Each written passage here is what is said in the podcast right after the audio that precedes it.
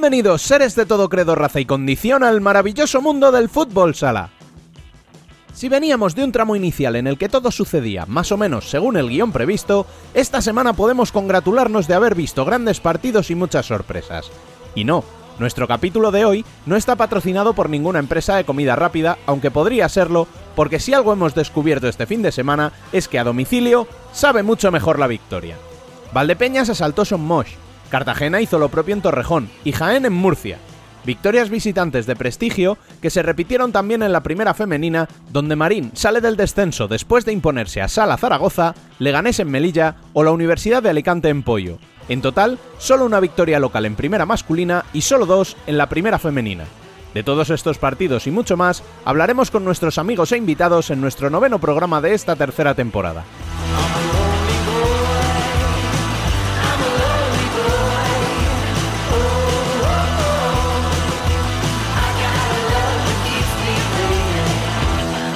Arrancamos como siempre recordándoos que podéis seguirnos en nuestras redes sociales, en futsalcorner.es y en nuestro canal de YouTube y entrar en la conversación en nuestro canal de Telegram para enteraros de todo cuanto sucede en el mundo del fútbol sala.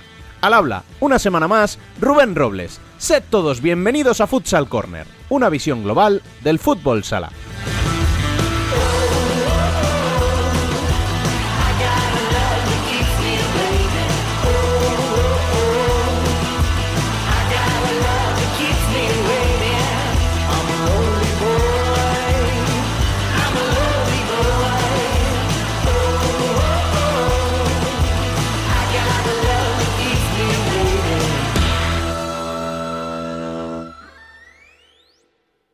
Y sabe mejor, cada palabra contigo sabe mejor.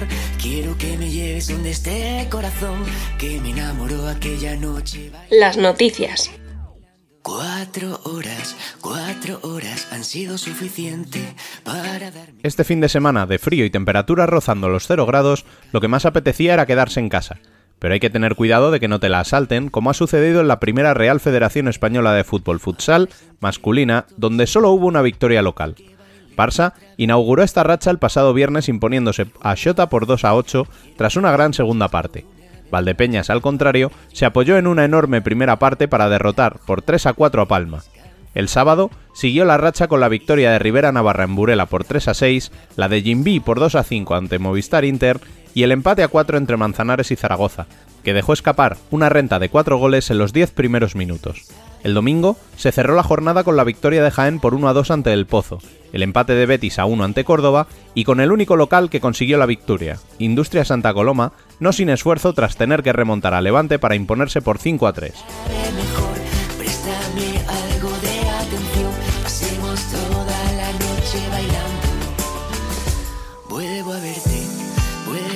Con estos resultados, Inter se cae de playoffs en detrimento precisamente de Cartagena, mientras que por abajo, el empate entre Manzanares y Zaragoza deja todo igual con ellos dos y Burela como únicos equipos que no conocen todavía la victoria en las primeras cinco jornadas. Por arriba, Córdoba cede el liderato en favor de Barça, que supera por golaveras a Valdepeñas y Jaén, todos ellos con 12 puntos. Cantar la mejor de mis canciones. En la primera Real Federación Española de Fútbol Futsal Femenina sí que consiguió vencer como local, manteniendo así el liderato y pleno de victorias, Futsi que se impuso por 4 a 0 a Rayo Majada Honda, una jornada en la que Peñas Plugues cogió aire al vencer también en casa por 2 a 1 a Atlético Torcal. Con 6 puntos, las catalanas no salen del descenso por la sorprendente victoria de Universidad de Alicante, primera de la temporada en Aseca, por 1 a 2 ante un pollo pescamar que cae hasta la séptima plaza, con un punto más que Urense, que suma su segunda victoria consecutiva, esta vez por 4 a 2 ante Roldán. Igual que Marín, que sorprendió a domicilio, una más, a Sala Zaragoza por 1 a 3. Derrota tan sorpresiva como la de Melilla ante Leganés en el Javier Imbroda, que deja a 5 equipos con 7 puntos.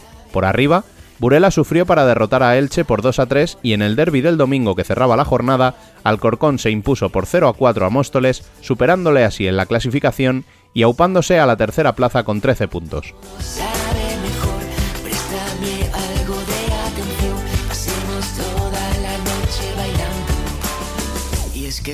Y hablando de domicilios, Dani López, muy buenas. Muy buenas, caballero. Bueno, pues eso, en casa de quién nos metemos hoy, aunque suene de aquella manera. Sí, sí, pensaba que íbamos a tener que llamar a Securitas. pues mira, nada, esta semana nos vamos a ir, eh, vamos a coger la 2 de aquí desde Madrid y vamos a Zaragoza a casa de una grandísima jugadora de estas que nos gusta, que lleva detrás una historia muy interesante, porque fue, fue clave en el primer Gran Burela, ¿eh? en, el, en, el, primero que se llevó todos los títulos, luego hemos tenido esta segunda etapa gloriosa ¿no? del Burela femenino, luego se marchó unos años a Italia, la perdimos un poquito la pista pues porque sabemos que es difícil ¿no? a veces, y ahora ha vuelto este año a España, a un Sala Zaragoza que, eh, como tú decías antes, parece que se está empezando a desinflar un poco. Bueno, y además creo que algo pasó, ¿no? Porque esta entrevista la teníamos programada para antes. Sí, ya sabes que me gusta mucho, ¿no? Eso de va a visitar a su ex equipo, vamos a hablar con ella y tal. Eh, pero bueno, sucedió una serie de circunstancias que bueno, ahora, ahora la comentaré con ella cuando, cuando hablemos y, y os enteraréis por qué tuvimos que posponerla. Bueno, pues vamos con ello y así nos enteramos.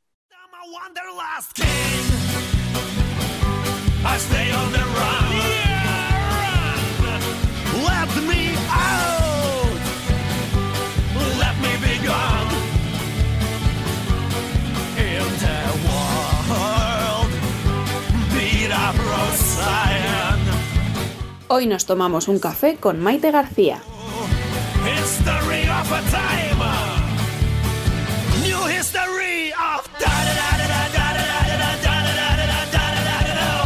Bueno, pues como decíamos, está con nosotros la jugadora de Sala Zaragoza, Maite García de la Montaña. Muy buenas, bienvenida.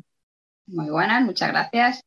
Eh, bueno, como decía mi compañero Rubén, eh, a mí me gusta mucho esto de cuando una exjugadora de un equipo vuelve a visitar a, sus ex, eso de qué tal la vuelta al pabellón, qué tal la vuelta a tus ex compañeras, ¿no? Esa camiseta que llevaste tantos años. Pero le decía, bueno, llegamos una semana tarde, pero bueno, eh, percance, ¿verdad? Mala suerte. Y... Percance, cuando la cosa está de que no sale, no sale, ya está, nos empeñamos y nada, al final no pudo ser. No, no es que pasara nada importante, o sea, que nuestros oyentes se queden tranquilos, ¿verdad? Pero, pero bueno, que eso fue de, que, parecía que no, que no era el día y no se podía y ya. Y no poder, es que de verdad, digo, nada, cuando las cosas están de no salir, no salen y ya está.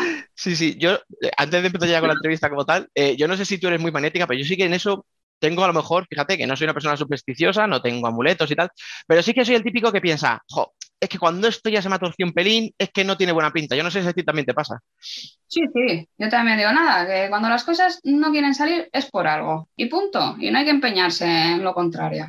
Sí, sí, yo ya te digo, yo soy el típico que si se levante, se da un golpe con el meñique con la cama, digo, uff, menudo día me espera. no, yo soy no soy, pero bueno.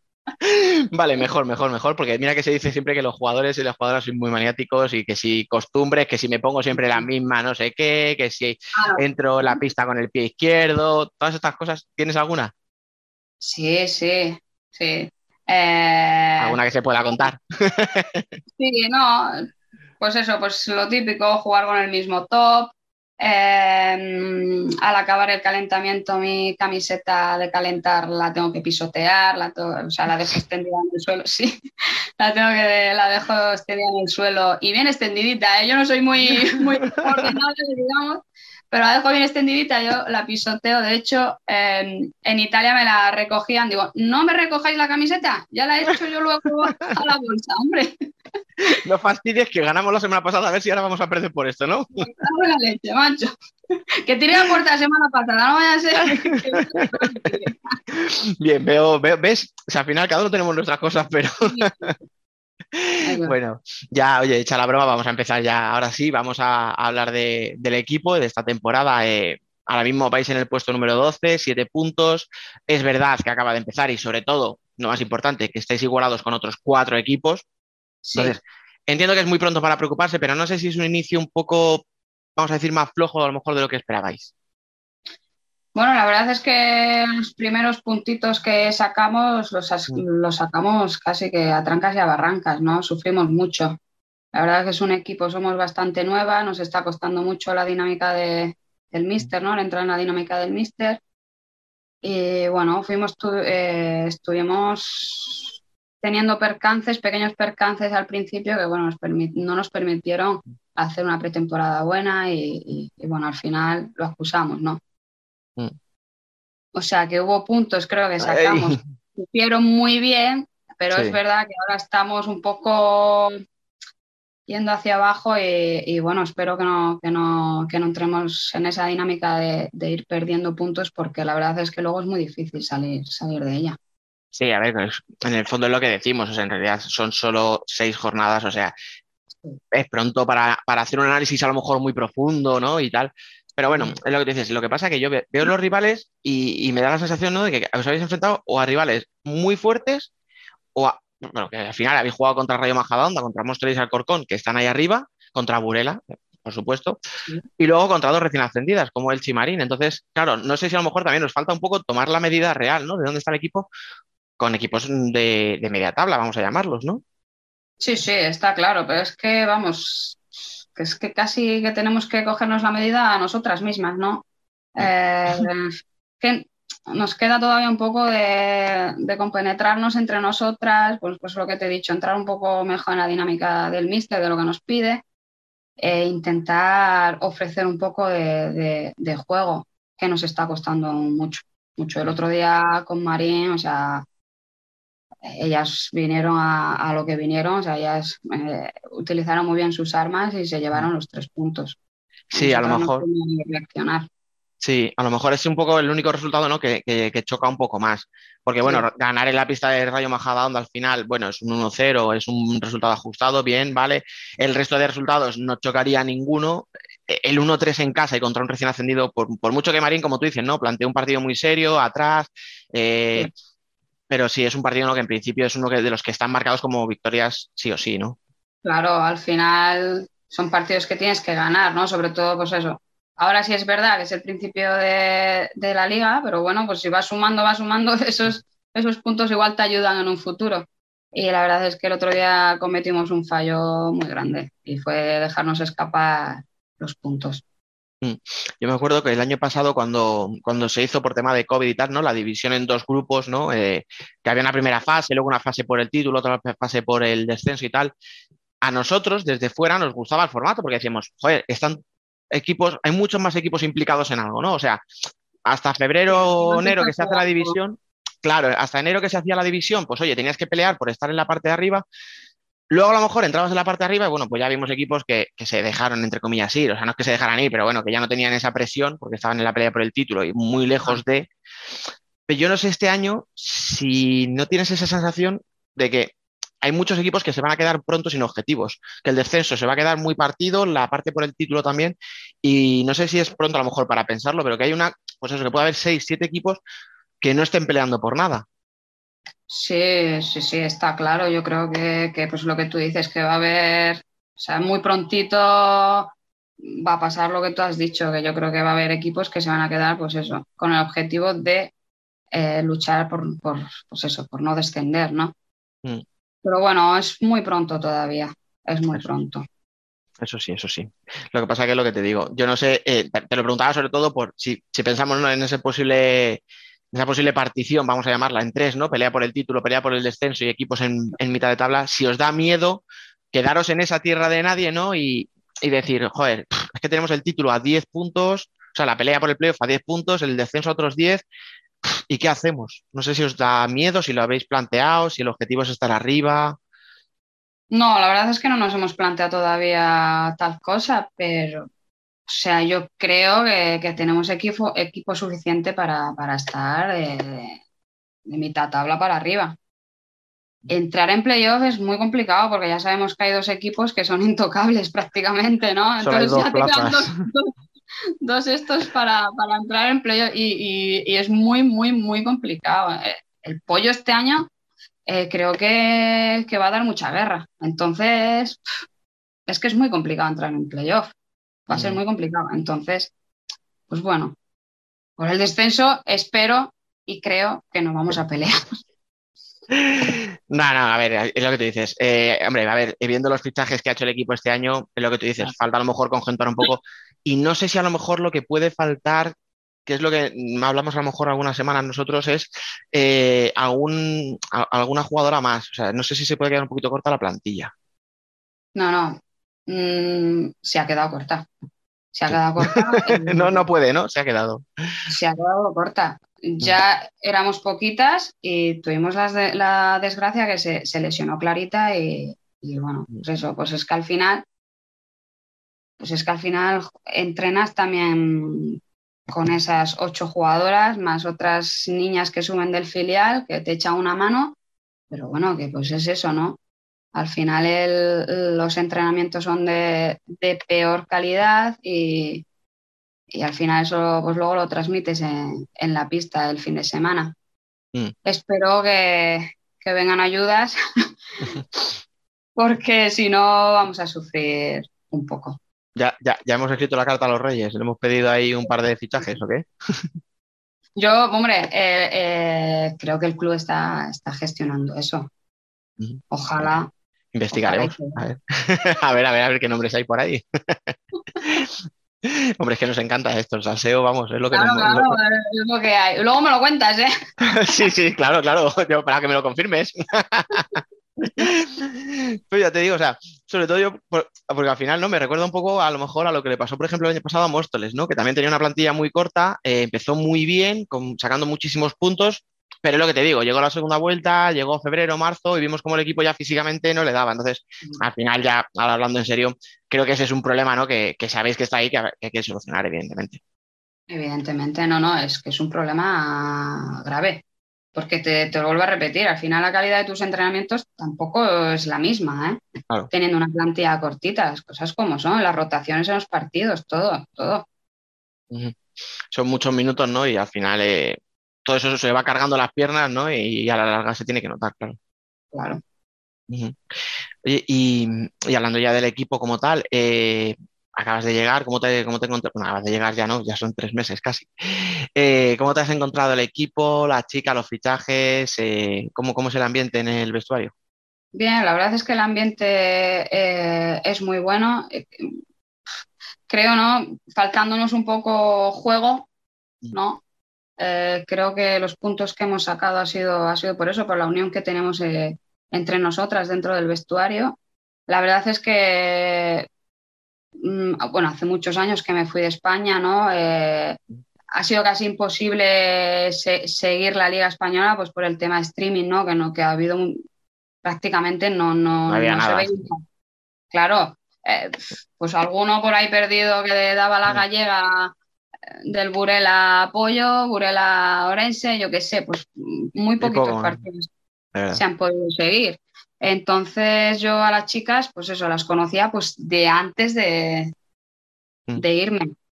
Que sí, que eran jugadoras que venían pisando muy fuerte, ¿no? Pues Antilla, Miriam, Clara, con, con su fuerza física. Y, y bueno, me gustaban mucho los fichajes. Pero es que, es que somos una plantilla muy cortita, muy cortita. Pero muy Vale. bien, ¿eh? El vestuario genial. La verdad es que me ha sorprendido también muy gratamente. Al final somos chicos, ¿eh? Hombre, claro. Oye, y aparte del tema de la plantilla, eh, la falta de efectivos, eh, porque siempre esto hay que destacarlo, cuando hablamos de la plantilla no hablamos de la calidad, sino simplemente del número ¿no? de, jugadoras. Eh, ¿has detectado algún otro problema en estos partidos que digas, bueno, tenemos que mejorar por aquí, lo habéis hablado? o sea, ¿habéis visto algún problema que digas, "Ish, aquí hay que meter mano? ¿O, son cositas puntuales? No, eso más que nada con penetrarnos, conocernos, pues conocer, conocer a, pues a, a mi jugadora que desborda mm, con facilidad para yo ir al segundo palo, pues imagínate Antía, ¿no? Que tiene un uno para uno muy bueno, bueno, pues intentar conocerla, intentar adaptarme a, a su juego, intentar adaptarme al juego de Miriam, pues un, un poco, pues eso, conocernos entre nosotras que creo que, que- que nos ayudaría bastante. Eh, bueno, y hacer otro, otros hincapiés en los entrenamientos que me vas a perdonar, pero eso no te lo voy a decir. Bueno, había aquí ahora mismo entrenadores con la libreta en la mano diciendo, continúa, por favor.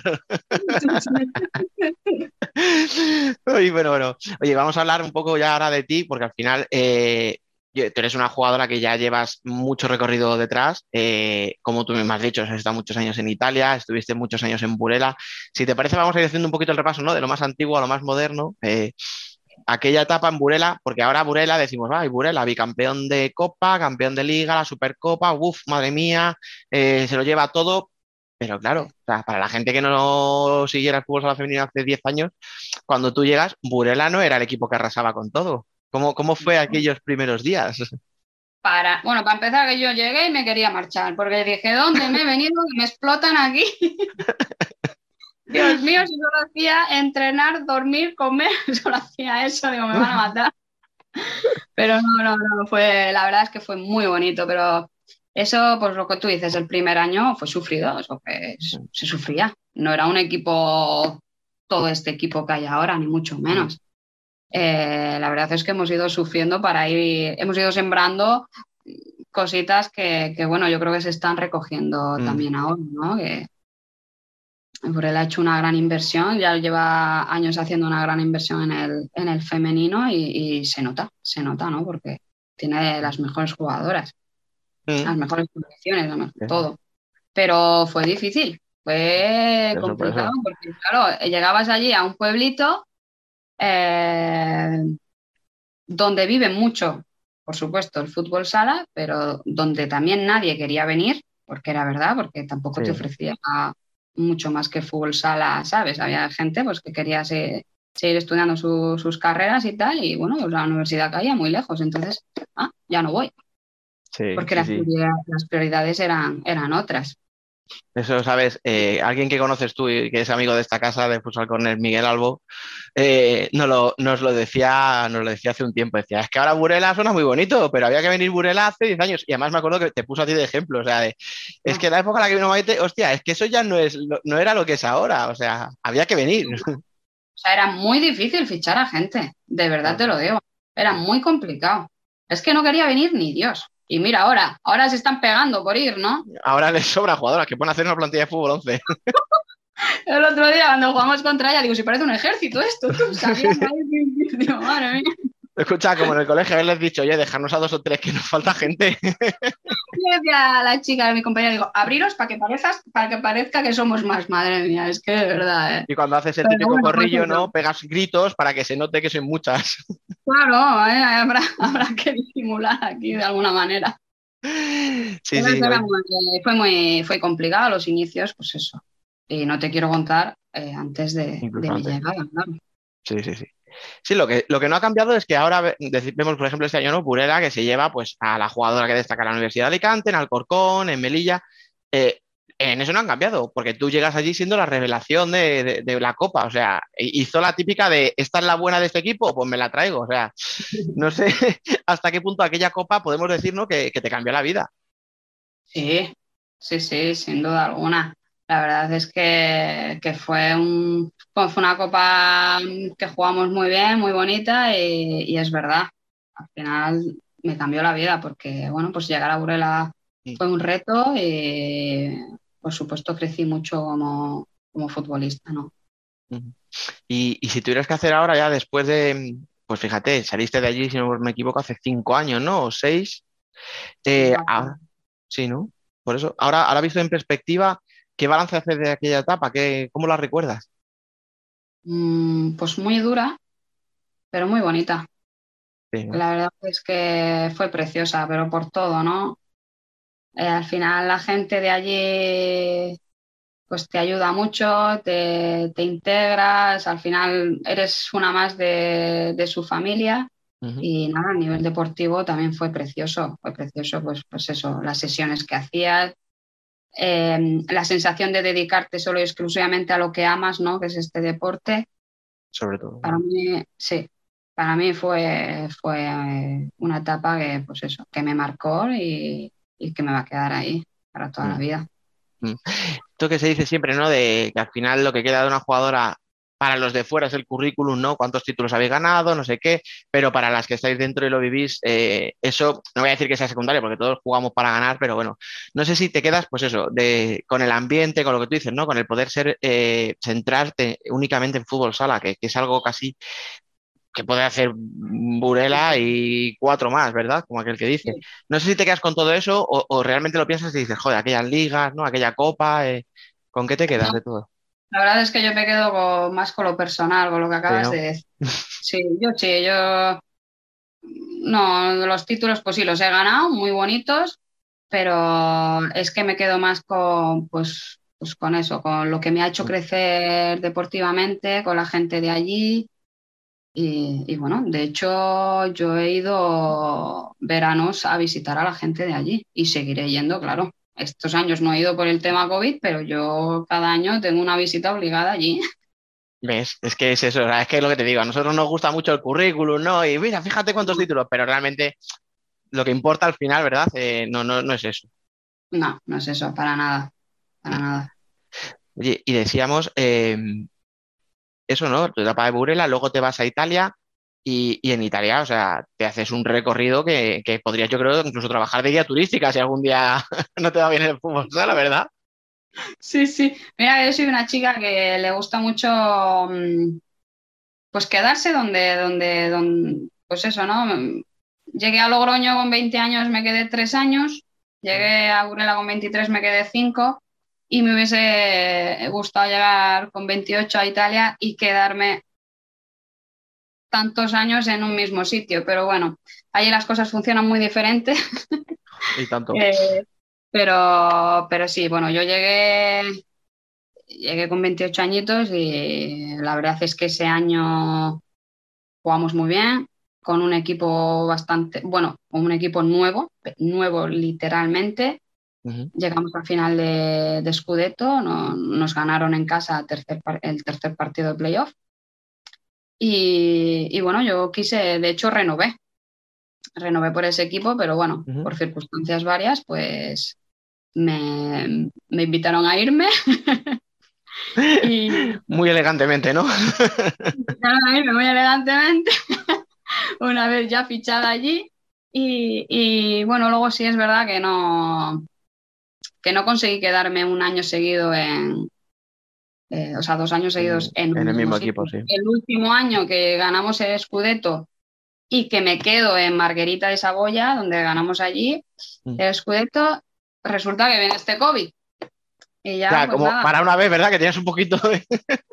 Digo, para una vez que no tengo que hacer una mudanza, ¿Ahora son qué? terroríficas, son terroríficas las mudanzas, hombre, pero por favor. Ay, ay, ay. Oye, escucha eso, sí, tú sales de Burela, que estamos diciendo una ciudad chiquitita y al norte, ¿no? De, como de pescadores, podríamos decir, ¿verdad? De toda la vida.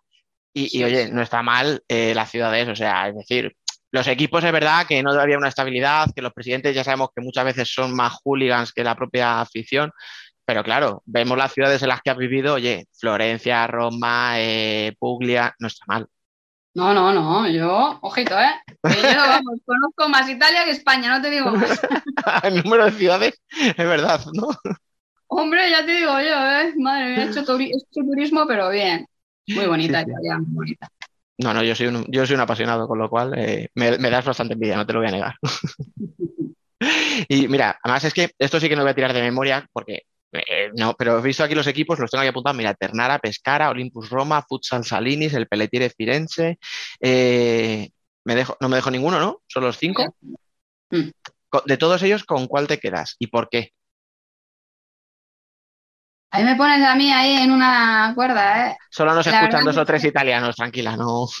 Pues mira, eh, me quedo, me quedo con mi primer año, con la Ternana. Eh, me Perdón, que he dicho Ternara, es verdad, Ternana, perdón.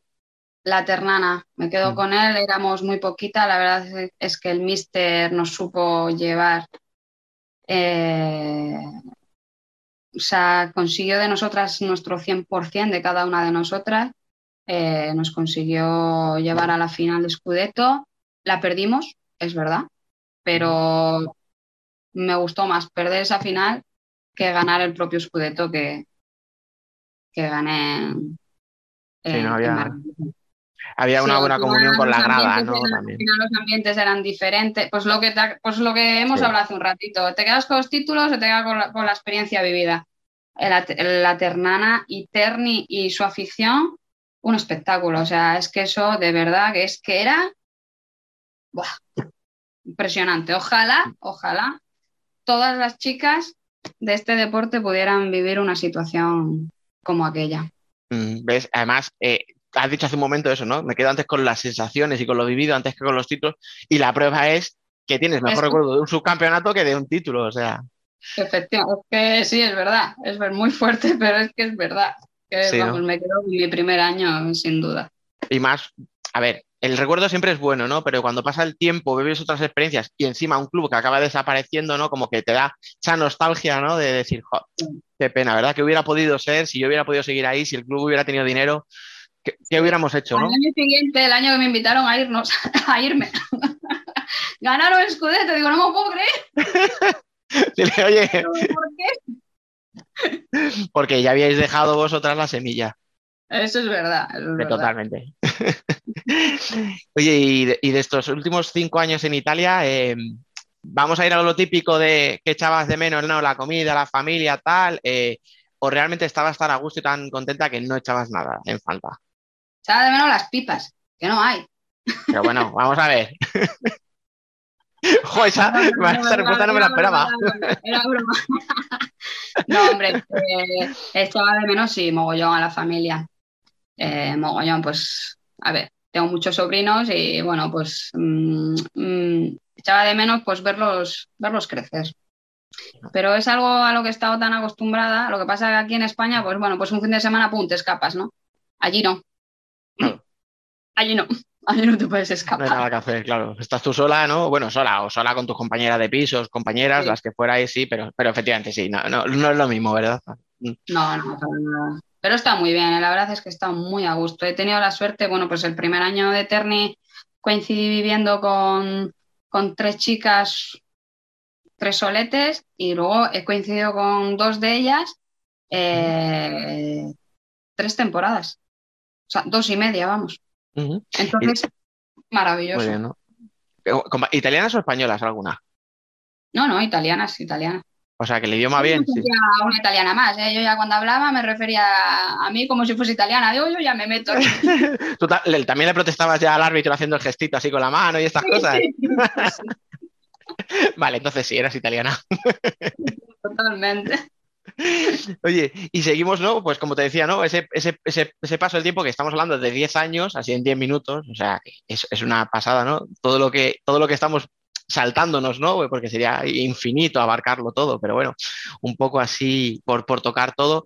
Y, y llega la dichosa pandemia, como tú decías, en, en lo personal mal, obviamente, porque no puedes salir, no puedes ver a la familia, pero encima Italia fue uno de los primeros países, ¿no? En verse afectado. Yo no sé qué, cómo lo vivías y sobre todo cómo lo vivía tu familia desde España, viendo que en España la situación todavía como que tardó un poquito más en arrancar que allí. Sí, sí, sí, la verdad es que fue increíble, fue increíble porque pues que me acuerdo estábamos comiendo juntas el equipo para ir a jugar. Bueno, pues en ese mismo, mismo momento se, se cancela el equipo porque el equipo contrario, el entrenador del equipo contrario, bueno, pues se sentía mal y tal. Y a partir de ahí fue como una avalancha de cosas, de, de todo rápido, de, de se va a parar la liga, está pasando esto, eh, es mejor que cojáis vuestras cosas y os vayáis. Entonces fue todo tan rápido, tan surreal, tan de película, que, que te lo juro que luego yo tardé mogollón en, en asimilarlo, pero fue como, pues, como escapar, como escaparse literalmente, porque es que no te dejaban salir de allí, de Italia. No te dejaban sí. ni salir. Eh, El problema no es que no, no te dejaban salir, es que no te dejaban entrar en otros países. O sea, eh, Claro. España me acuerdo que vetó la entrada a, eh, a todos los pasajeros que, que, bueno, Eh, que llegasen sí. de Italia.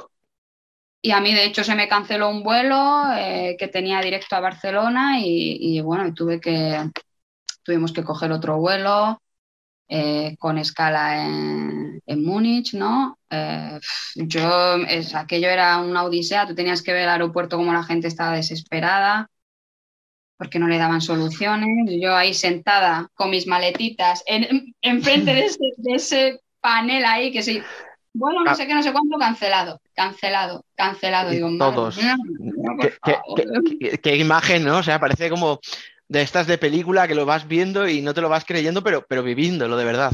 Viéndolo, bueno, mi familia asustada, lógicamente, mi pareja muchísimo más.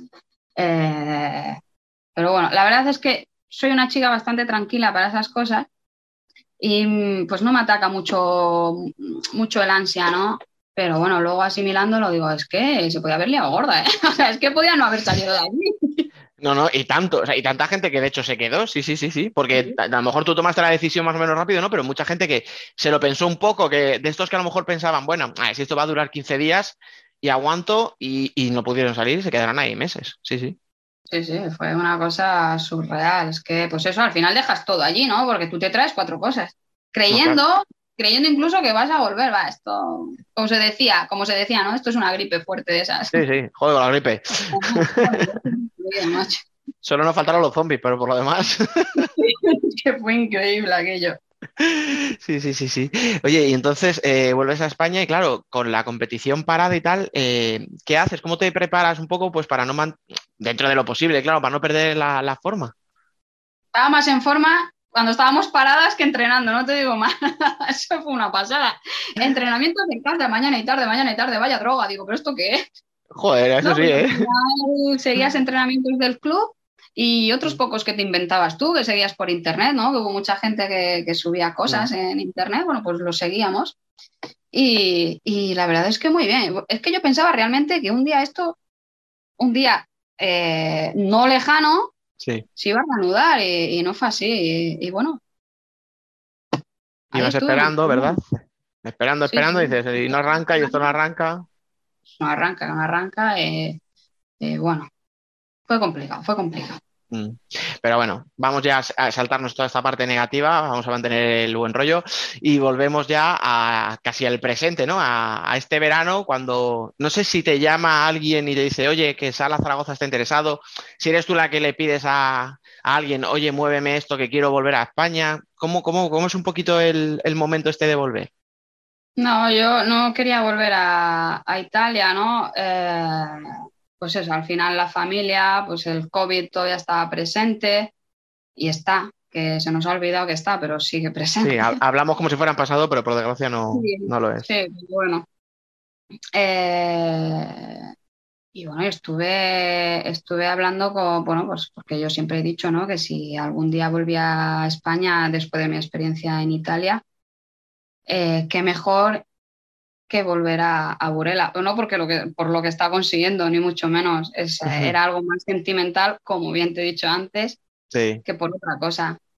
Eh, bueno, yo estuve tratando con ellos el año del COVID pero bueno, pues no llegó, no llegó a un buen puerto, ¿no?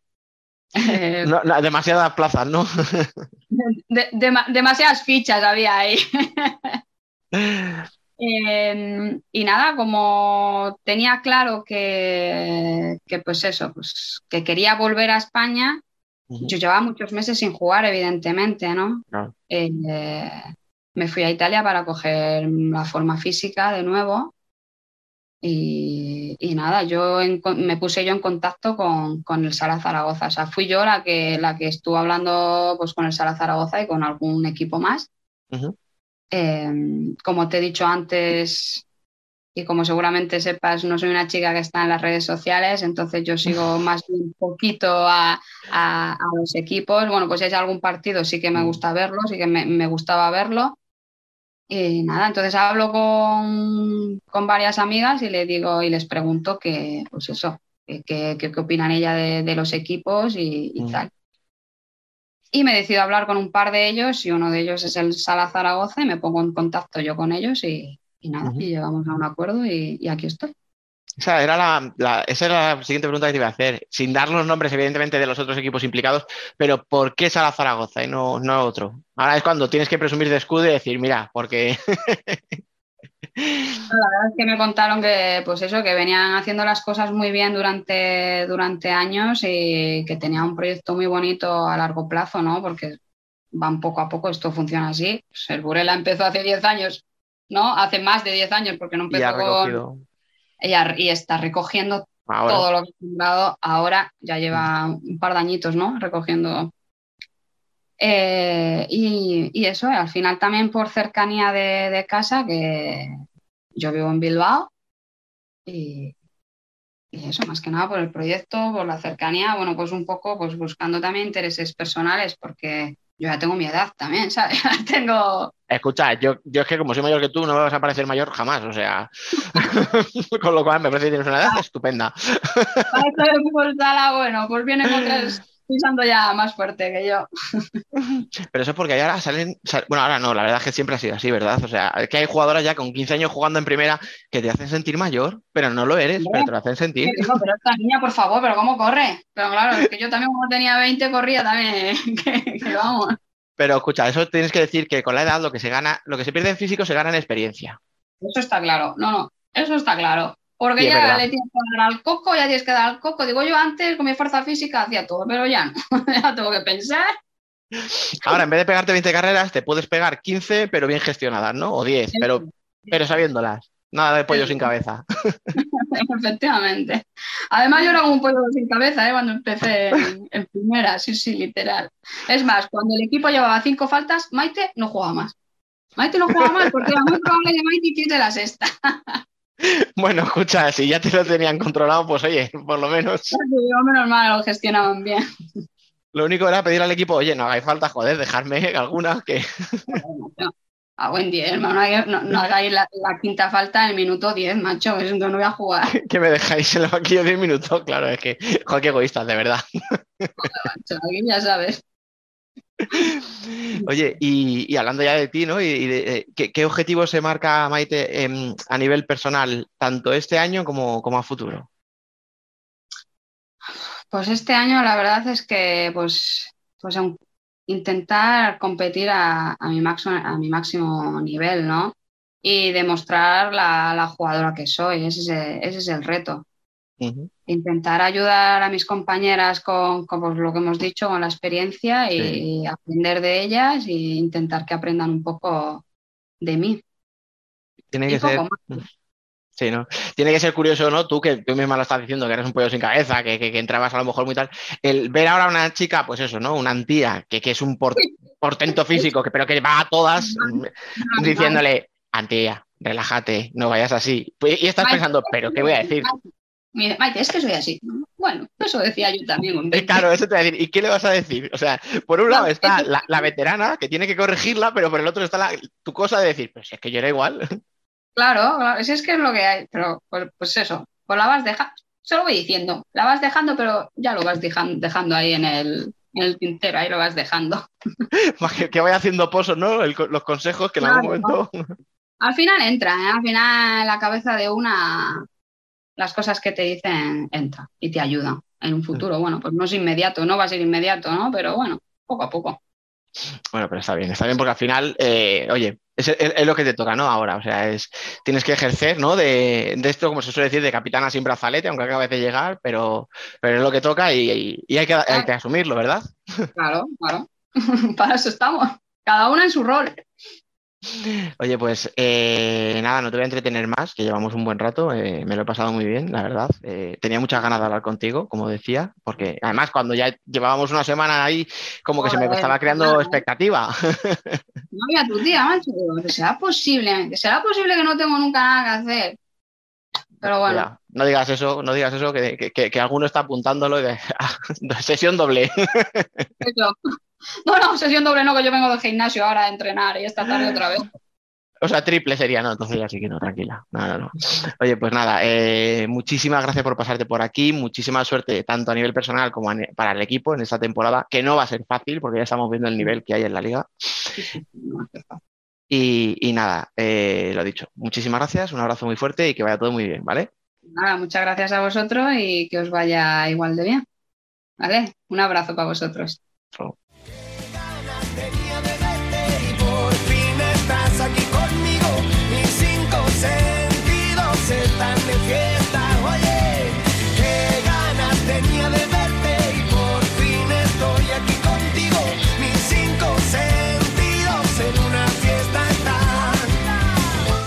Debate.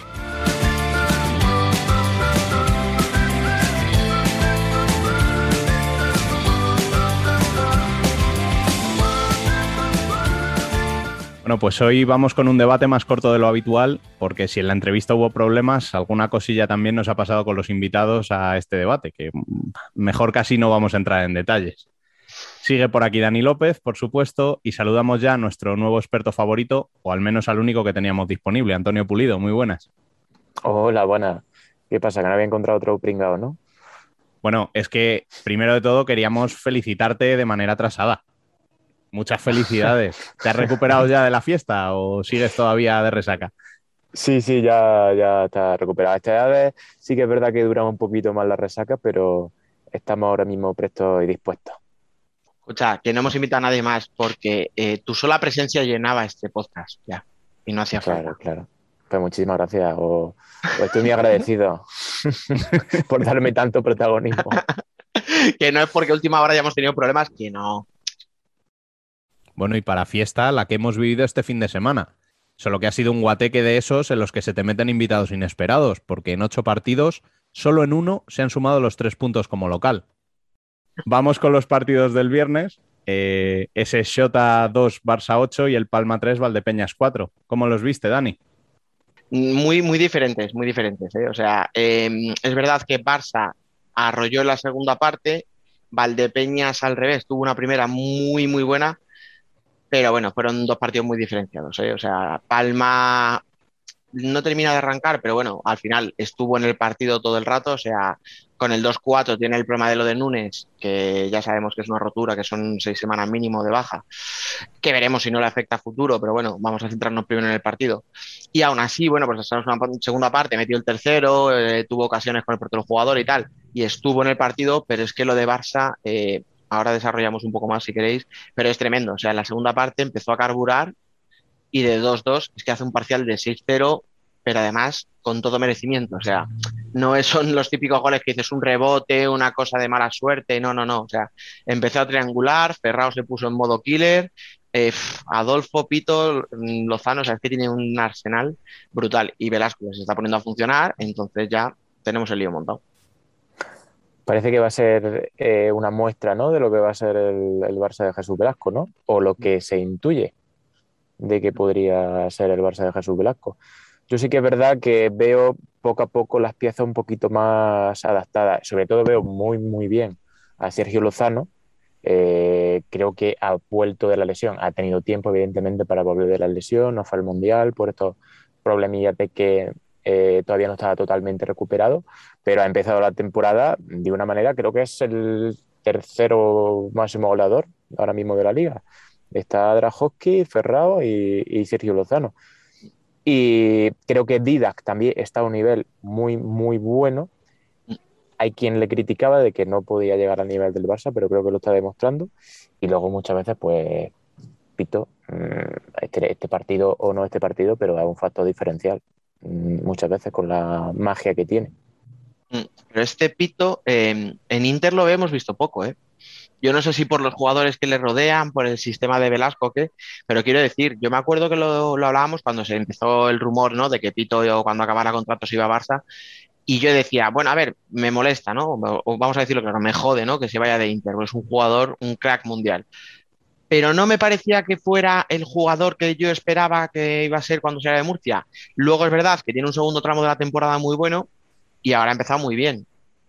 Y encima estamos hablando de jugadores que no han tenido pretemporada, o sea, la mayoría.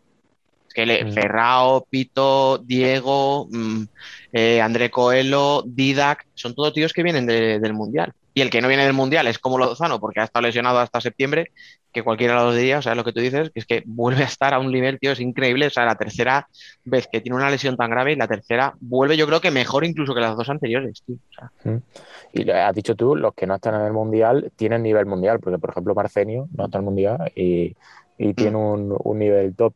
Y Sergio Lozano igual no está en el Mundial, pero está a un nivel maravilloso. André Coelho lo están recuperando para la causa. Yo me acuerdo de verlo en el Sporting de Braga, André Coelho, que era un, eh, digamos, un capitán realmente en la pista, un jugador que sobresalía y en el Benfica o en los primeros años del Barça no había estado a ese nivel y ahora sí que lo veo un, un, jugador verdaderamente importante, al margen del golpeo, que todos sabemos que tiene un golpeo muy bueno, pero al margen de ello, e intercepta, recupera, sale el contragolpe, me está sorprendiendo bastante, bastante y sobre todo para bien. Es que, es que Coelho con, con Andreu estaba limitado a de, de defensa de portero-jugador y, y, lo que tú dices, y a, y a, lanzar faltas y jugadas de estrategia. O sea, sí, jugadas de estrategia, sí. No, eh, tenías un tío que puede que no sea a lo mejor el mejor cierre del mundo, pero coño, era un tío muy válido. O sea, que este tío ha sido mm, casi titular en la selección campeona del mundo y de Europa, ¿sabes? Digo casi porque, bueno, eh, él, Eric, no sé quién es el titular, pero me da igual. O sea, y es que mm, decía lo de Andreu, y no es por volver a eso, pero muchas veces decíamos, hostia, este Barça juega flojo, este Barça tiene Ferrao dependencia.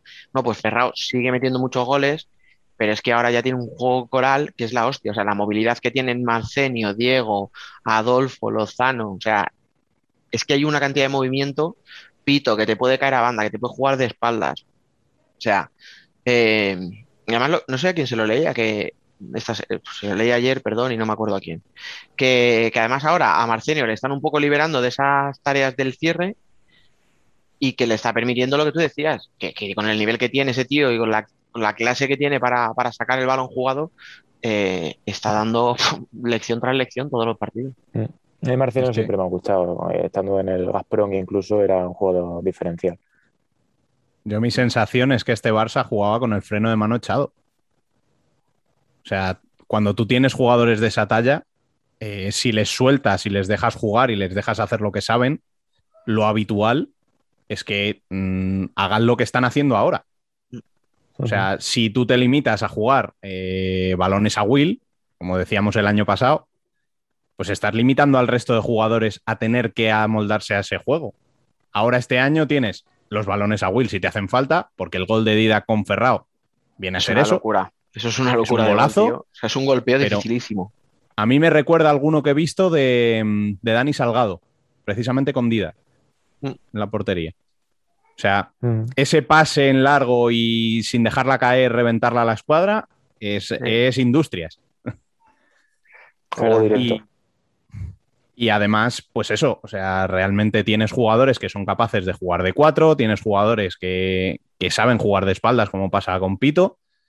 Y en el caso de Pito, mi sensación es que, mm, que, bueno, que ahora mismo, como no tiene que ser él el que lleva el peso del equipo, está más liberado. Ya no tiene a dos tíos encima todo el tiempo y en el uno contra uno es un tío diferencial. Mm, Entonces, lo he pensado yo también, ¿eh? El hecho de que no tengas todos los focos sobre ti, que no tengas que ser el que resuelva los problemas, por ejemplo, como cuando estaba en Inter, le puede ayudar, evidentemente. Sí que lo he pensado. De todas formas, eh, los dos goles de Ferrao, pensarlo. O sea, el primero es un balón directo de Didac, pero es que el segundo es una triangulación que ya he visto varias jugadas así, que es que lo está haciendo el Barça este año de faula. O sea, que al final le estás dando alternativas al equipo, porque le estás ofreciendo juego directo, juego de 4, 3-1, eh, o sea, a mí también ese Ferrao siempre me ha gustado, o sea, se, abusa de su juego de uno, pero también sabe repartir juego. Y no es un jugador que es un pivot tosco y le echan balones y dispara todo el rato, ¿no? Tiene su calidad, evidentemente. Por ejemplo, el gol que metió el primero, pisando, pisando, pisando la pelota, y una rapidez de, de tobillo, que le digo yo, eso es dificilísimo o la, cómo orienta la pelota de espalda, se va para un lado, se va para otro, lo más difícil de parar cerrado, eh, porque no sabes por dónde te va a salir, es imprevisible. Y Pito, yo considero que en el Pozo está muy por encima de todo lo que había en el Pozo. En el Inter, sin ser una buena temporada, ha conseguido el trofeo del mejor jugador de la liga. Y aquí, eh, en plena madurez, podemos decir, porque es importante en la selección brasileña y, y va a ser importante en el Barça, se siente bastante cómodo, creo yo. Mm. O sea, no, no, le hace asco a, la presión. Y por hablar un poco del que estaba enfrente, eh, hablamos de que estaba Sota, que no es Sota el pobrecito equipo que mira, está haciendo un duro y tal, que pensábamos. O sea, que Sota viene a tener un arranque muy bueno de temporada. Muy buen gol de Rocha también. Bueno, un golazo tremendo, pero por eso, o sea, que al final eh, enfrente tienes un Sota y en la segunda parte les haces seis goles a un equipo que había ganado a Jaén, que había sacado un empate en Murcia, o sea, que no era un cualquiera. sí, que no tenía la sensación del año pasado, que era más débil, ¿no? Claro, eso es, que no sé, no creo que le dé a Sota, o no debería darle a Sota para, para ir más allá de lo que decimos, ¿no? De una salvación sin sufrimiento un décimo puesto, a lo mejor, el 10, el 11, a 8 puntos de la salvación, a 5 de playoff, yo que sé, una cosa así, ¿no? Pero hombre, es muy buen equipo y había empezado muy bien. O sea, y hacerle un 8-2 a ese equipo, creo que es lo que te digo. O sea, es el típico caso en el que tienes que remarcar no solo que has hecho 8 goles, sino a quién se los has hecho. Totalmente.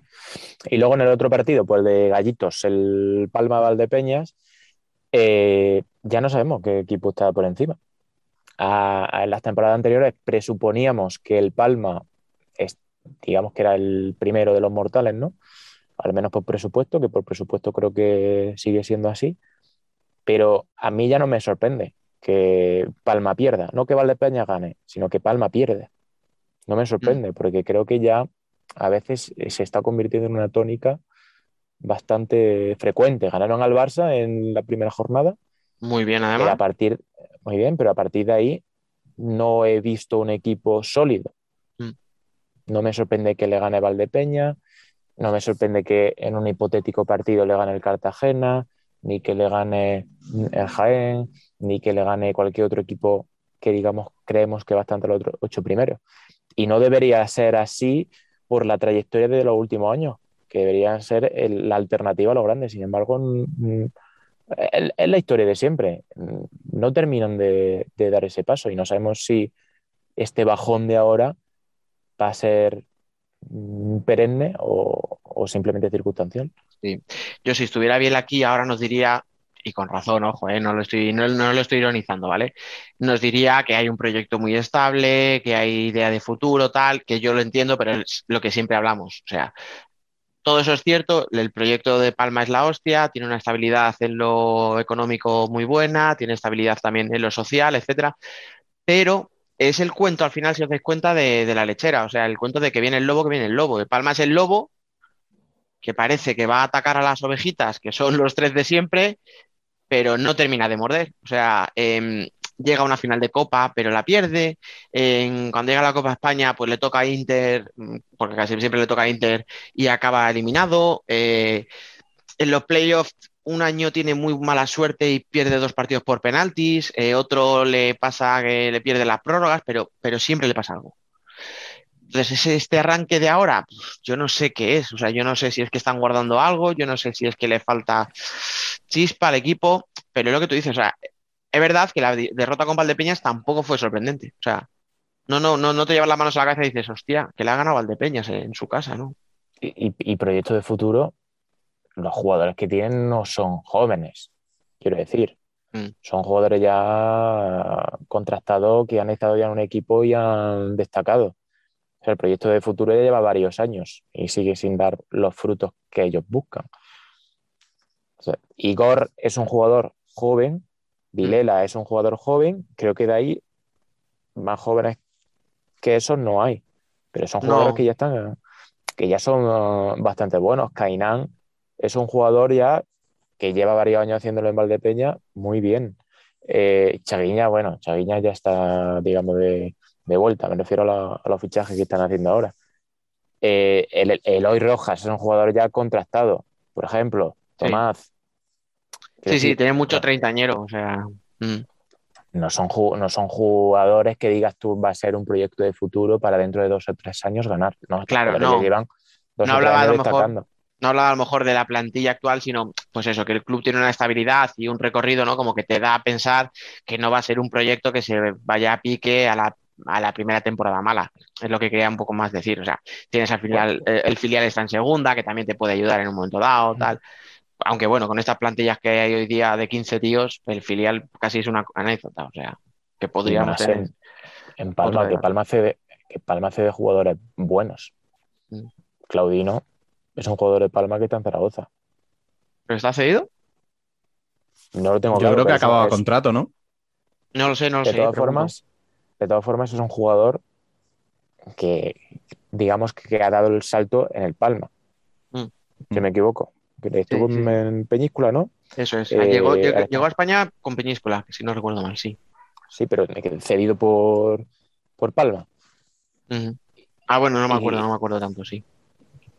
Y digamos que es, es un equipo que tiene una plantilla mucho más amplia porque cede jugadores. Sí, sí. tiene jugadores 17, repartidos en segunda 18. división y, y demás. Lo que pasa que ¿cuántas temporadas vamos a perdonar que Palma no gane? ¿Cuánta tolerancia vamos a tener? Ahí está. Eso es, lo, es, es el debate de siempre, tío, porque al final Sí, o sea, obviamente lo que queremos son equipos estables, o sea, queremos equipos que, que no deje desaparezcan de un día para otro, o sea, no queremos, pues eso, los Polar igual de la vida o, o similar, o sea, queremos equipos que estén en primera, que tengan un proyecto estable y que duren muchos años.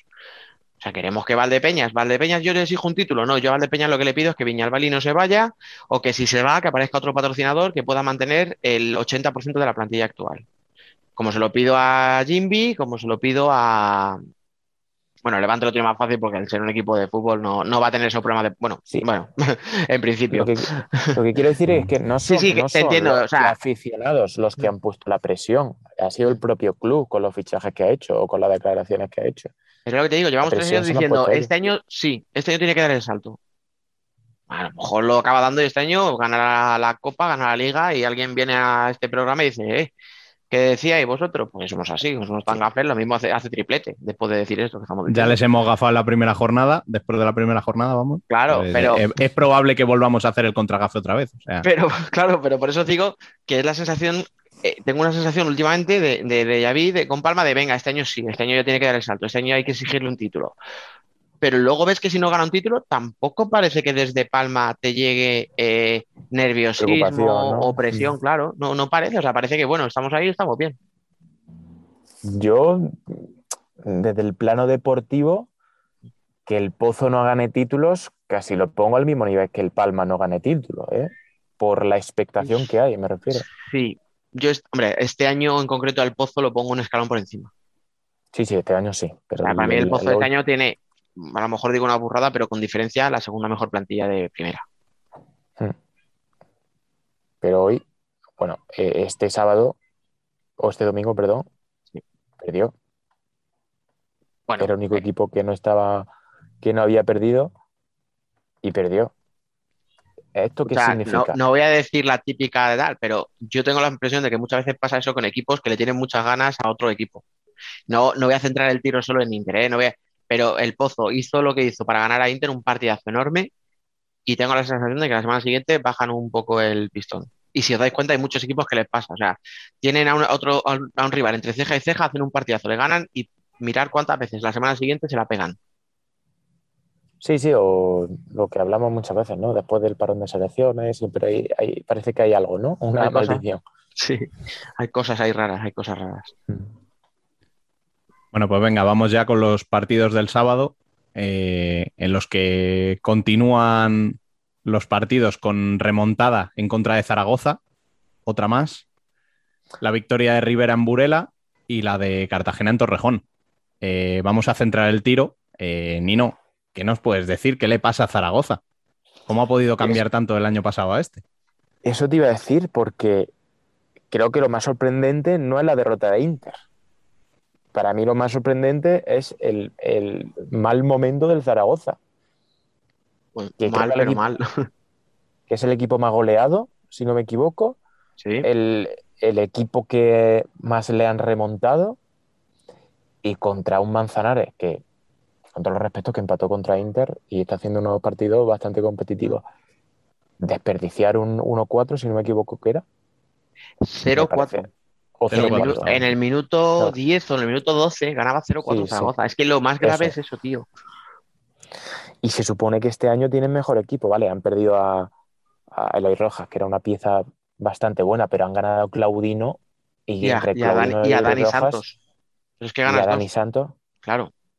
No tiene a retamar ahora porque está lesionado, pero Claudino me parece un jugador mm, de primer nivel, ¿eh? En, la- en el Mundial lo ha demostrado. Y sin embargo es como que eh, tienen, y no culpo a, Iván, ¿eh? Porque Iván me parece un porterazo, pero muestran una fragilidad atrás, porque arriba son muy buenos, tienen a Javi Alonso también, tienen a el, el golazo de Yamur, por ejemplo, Gianluca, tiene bastante pólvora arriba que, que- que son goleadores, quiero decir, que son jugadores bastante contundentes. Pero tienen una fragilidad en, en la defensa que es lo que, lo que más extraña. Y creo que merecidamente están en, en descenso. Creo que son de los pocos equipos que no han ganado. Pues precisamente Pero- Manzanares ellos y Burela, los únicos. Mm. Y me preocupa porque después de la imagen de la temporada pasada, eh, con un fútbol sala bastante efectivo, ahora han cambiado totalmente la, la versión. Es como si hubiesen cambiado de entrenador. Totalmente. Sí, además es, no sé si es la típica de que el entrenador entra nuevo, mete, ¿no? ideas frescas, hace cositas y no sé qué, y los jugadores se lo creen y, empiezas a sumar puntos, porque os recuerdo que Zaragoza hay un momento el año pasado que incluso, no sé si se llega a poner líder, cuando Peñíscola gana no sé cuántos partidos al principio, si os acordáis, eh, Zaragoza era colíder, me parece, o algo así. O sea, las primeras jornadas estas en las que Inter y Barça no arrancaban, estaba ahí arriba. Entonces, no sé si ese tema psicológico, al, igual que el año pasado, le vino muy bien, este año le ha venido muy mal, pero es que lo que tú dices, o sea, es que Betis le remonta cuatro goles en diez minutos, es que Manzanares le remonta cuatro goles, y espero lo que tú dices, tío, es que tiene una mandíbula de cristal, o sea, es que a la- al primer contratiempo se vienen abajo. Santa Coloma le metió 11, ¿no? 3-11, sí, me parece que Mm. fue otro. Ya esos marcadores te chirrían. O sea, que te metan 3-11 en primera división. mm, Yo me acuerdo la época de salvando la distancia con Jumilla. Mm. La Jumilla o el Uruguay Con Tenerife, Uruguay, Tenerife, sí. Sí. que le metían la Claro, última pero- época de Jumilla me refiero que le que eran mm, de bandada de jugadores o que no le pagaban o tal. Eso te iba a decir, es que eran plantillas mitad del filial, mitad chavales que no cobraban, claro, eran plantillas cogidas con pinzas. Claro, por eso me sorprende para mal. Eh, y creo que por eso me, me llama más la atención ese resultado, por ejemplo, que te remonten tantas veces consecutivas en los últimos minutos, que por ejemplo la derrota de Inter, que es preocupante, evidentemente, pero sabemos que Cartagena está un poco adormecido, pero tiene también eh, bastante pólvora para, para ganarte un partido. Y Inter sabemos que no está en un momento tan, tan dulce. Bueno, pues ya que estamos con ello, Dani, eh, ¿qué podemos decir del partido en Torrejón? Pues lo peor que se puede decir para mí es que es la segunda derrota consecutiva y es la segunda vez que se lo merece Inter. O sea, mm, igual que os decía antes, no es una derrota injusta, de mala suerte, no, es una derrota en la que el rival es superior y en la que se ve que es, incapaz de remontar el partido. Con el Pozo no hubo opción, fueron 2-0 y hubieran podido ser 5-0 fácil, o sea, tuvo ocasiones el Pozo de sobra. Y, el partido con Cartagena, yo pensaba que era otra cosa por los dos goles de Inter cuando empata, pero es que mm, lo decía Tino en la rueda de prensa, eh, nos hacen un gol y parece que nos han hecho tres, decía. Y es verdad, o sea, le meten 2-0 a Inter, Cartagena, os recuerdo que lleva toda la temporada igual, o sea, todas las primeras partes las acaba ganando y luego la segunda parte le meten goles y le remontan. Algunas, incluso como el día de Rivera, ya exagerado, o sea, 4-0, 4-5, pero con el empate a dos de Inter, en vez de terminar de venirse arriba, ¿no? de aprovechar al- a un rival que, que le, que le afecte psicológicamente otra remontada y tal, se encuentran con un gol de medio rebote, porque es una estrategia, pero que la mete, creo que es Jesús Izquierdo, ¿no? Si no recuerdo mal, el 2-3 de aquella manera. Y, ya está. Y Inter a partir de ahí desaparece. Y, vimos lo que hemos visto muchas veces en partidos de Inter que, que acaban mal. Eh, precipitación, querer acabar la jugada en dos pases, mucho juego directo, pero un poco sin ton ni son. O sea, a, veces aparecía Raúl Gómez de pivot, que bueno, vale, obvio, ¿no? Que es el que tiene que hacerlo, pero de repente en una jugada te aparecía Raya, te aparecía Cecilio, o sea, jugadores que en principio dices, ¿qué hacen ahí arriba? Y es esa precipitación que tiene a veces Inter y esa cosa que le ha pasado en los últimos dos partidos de lo que os digo, o sea, y lo que, lo, lo que decía el propio Tino, o sea, de que acusa mucho un gol en contra, que es que parece que ya está, se acabó el partido, ya no hay opción de remontar. Y a mí me sorprende en un equipo como Inter, que si algo habíamos visto el año pasado, era un equipo competitivo, aguerrido, que no daba ni un solo balón por perdido, etcétera. Y sin embargo, ahora, pues parece que en estos dos últimos partidos lo ha perdido un poco. O sea, esa, esa fuerza, vamos a decir. O sea, yo no sé si es que lo ha perdido o es simplemente el hecho de, de que falta alguien que pegue un puñetazo encima de la mesa en ese vestuario. O sea, hay que tener en cuenta también que este último año ha perdido a Pola y a Pito, que quizá eran los dos líderes de, de ese equipo, ¿no? Pero no sé. o sea, realmente, realmente a mí lo que me extraña es que la situación esa de la que hablaba Tino, ayer pasa dos veces, pero es que entre medias ves un Inter completamente diferente, Mm. porque las- la salida del descanso en la segunda parte es un Inter que, que está presionando, o sea, como en los buenos ratos de la temporada pasada. Entonces dices, joder, si el equipo sigue siendo capaz de hacerlo, ¿por qué aunque te metan un gol dejas de hacerlo? No sé. mm, Yo a mí eh, me extrañó mucho el pesimismo de Tino ayer en la, en la rueda de prensa porque eh, lo que le vi es que no acababa de entender qué estaba pasando. Sí. Y creo que es la primera vez en el tiempo que lleva que, que le veo así. Y cuando el entrenador está así, que es el que ve al equipo todos los días, quizá es un poco significativo. Hablando de lo, de lo que decíais, del tema de em, que no hay un jugador que dé un, gol- un golpe encima de la mesa, es- por ejemplo, el capitán ahora es Borja, si no me equivoco. Eso es. Eh, Raya es un capitán, ¿puede ser? Segundo o tercero, sí. Sí, y Jesús Herrero es el otro. Herrero- el segundo Herrero Herrero. tercero. De hecho, Herrero yo creo que es el único que tiene ese perfil de, de lo que pide Rubén. O sea, es el único que tiene Sí, ese sí. perfil de pegar una voz. El resto, Sí, Borja pues los no otros dos son más ejemplo en la pista que otra cosa. Pero, Pero el portero no es, o sea, el portero hay una falta, por ejemplo, y no va a recriminarle, va al árbitro a dialogar. El portero tiene que estar en su área. Creo que no, es un, no hay un jugador de campo que normalmente tiene más peso dentro de la pista que pueda hacer eh, ese papel que está diciendo, por ejemplo, Rubén. bueno, yo solo se lo he visto hacer a Luis Amado, ¿eh? O sea, no me. Hombre, Vale. ah, claro, claro, nos ha fastidiado. O sea, O sea, yo he visto a Luis Amado llevarse a ribillos a- en brazos de una pelea. Pues- Ah. Pero sí que es verdad que eh, hay un nivel muy parejo, ¿no? No hay un jugador que sea mm, el, jerárquicamente más alto que otro. En el sentido de no hay un jugador que te pueda decidir un partido. Hay jugadores muy buenos. Eric hay muchos Martel, siete, ¿no? Pero ningún nueve. hay un- Eric Martel es muy bueno. Boyis es muy bueno. Raya es muy bueno. Y este Igor que han fichado es muy bueno. Raúl Gómez muy bueno. Pero no hay un crack. O sea, no hay un jugador que diga, dale la pelota a este, como puede ser Pito, por ejemplo. Eso o puede es. ser, o puede ser Gadella en el Pozo. O Tainán. O Sergio Lozano. No hay un jugador contundente. Falta un poco esa personalidad y falta lo que tú dices. Ese tío que coja y diga, darme los balones a mí que yo, yo arreglo esto. Las dos cosas, a lo mejor. Pero bueno, porque al final la plantilla la ha confeccionado Inter. eh, entiendo que es a, a lo que Tino quería y lo que ha pedido o lo que podían permitirse o lo que, no sé cómo decirlo, eran jugadores que es lo que tú dices, son todos muy buenos complementos, pero falta a lo mejor esa guinda, ¿no? O sea, esto es, me ha puesto un primer plato, un entrante, un segundo, un vinito de puta madre, pero en el postre, pues la ha cagado. Sí, a ver, esto no quiere decir que luego mm, cojan velocidad de crucero eh, y ganen. Pero a día de hoy, si tenemos que juzgarlo a día de hoy, pues sí que hay ese, ese regusto un poco agridulce, ¿no? Mm, A No mí se lo que ve, ha- es- Perdón, perdón, di.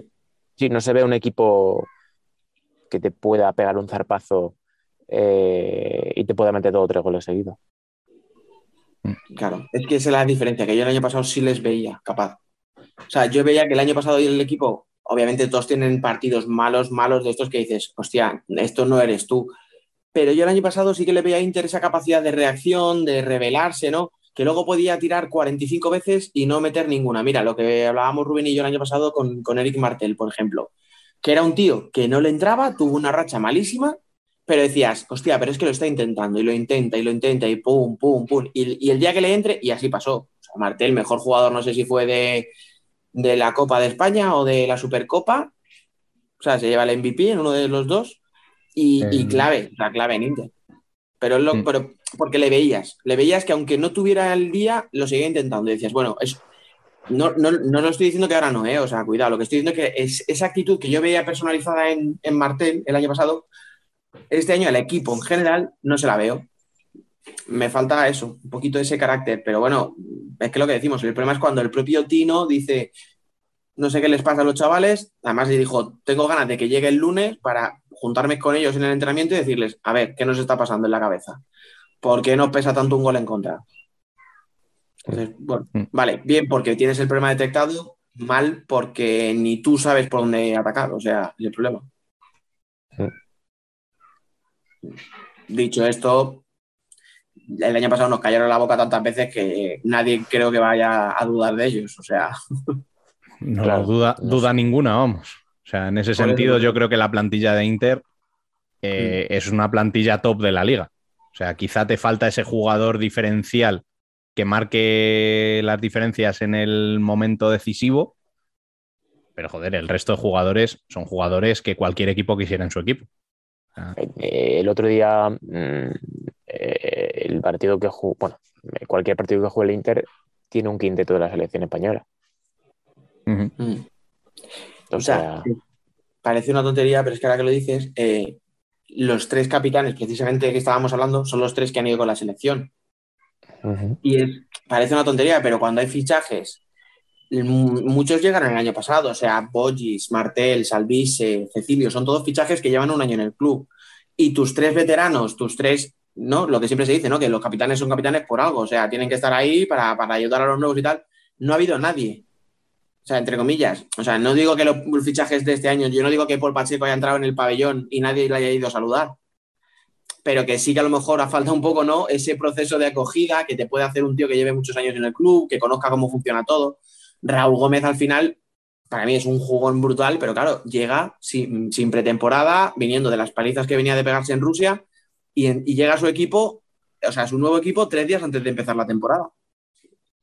Y tiene que jugar porque tiene que jugar, porque es que le necesita el club, o sea, el equipo. Entonces, al final, claro, o sea, que Raúl, por ejemplo, tarde en explotar, pues es que es normal.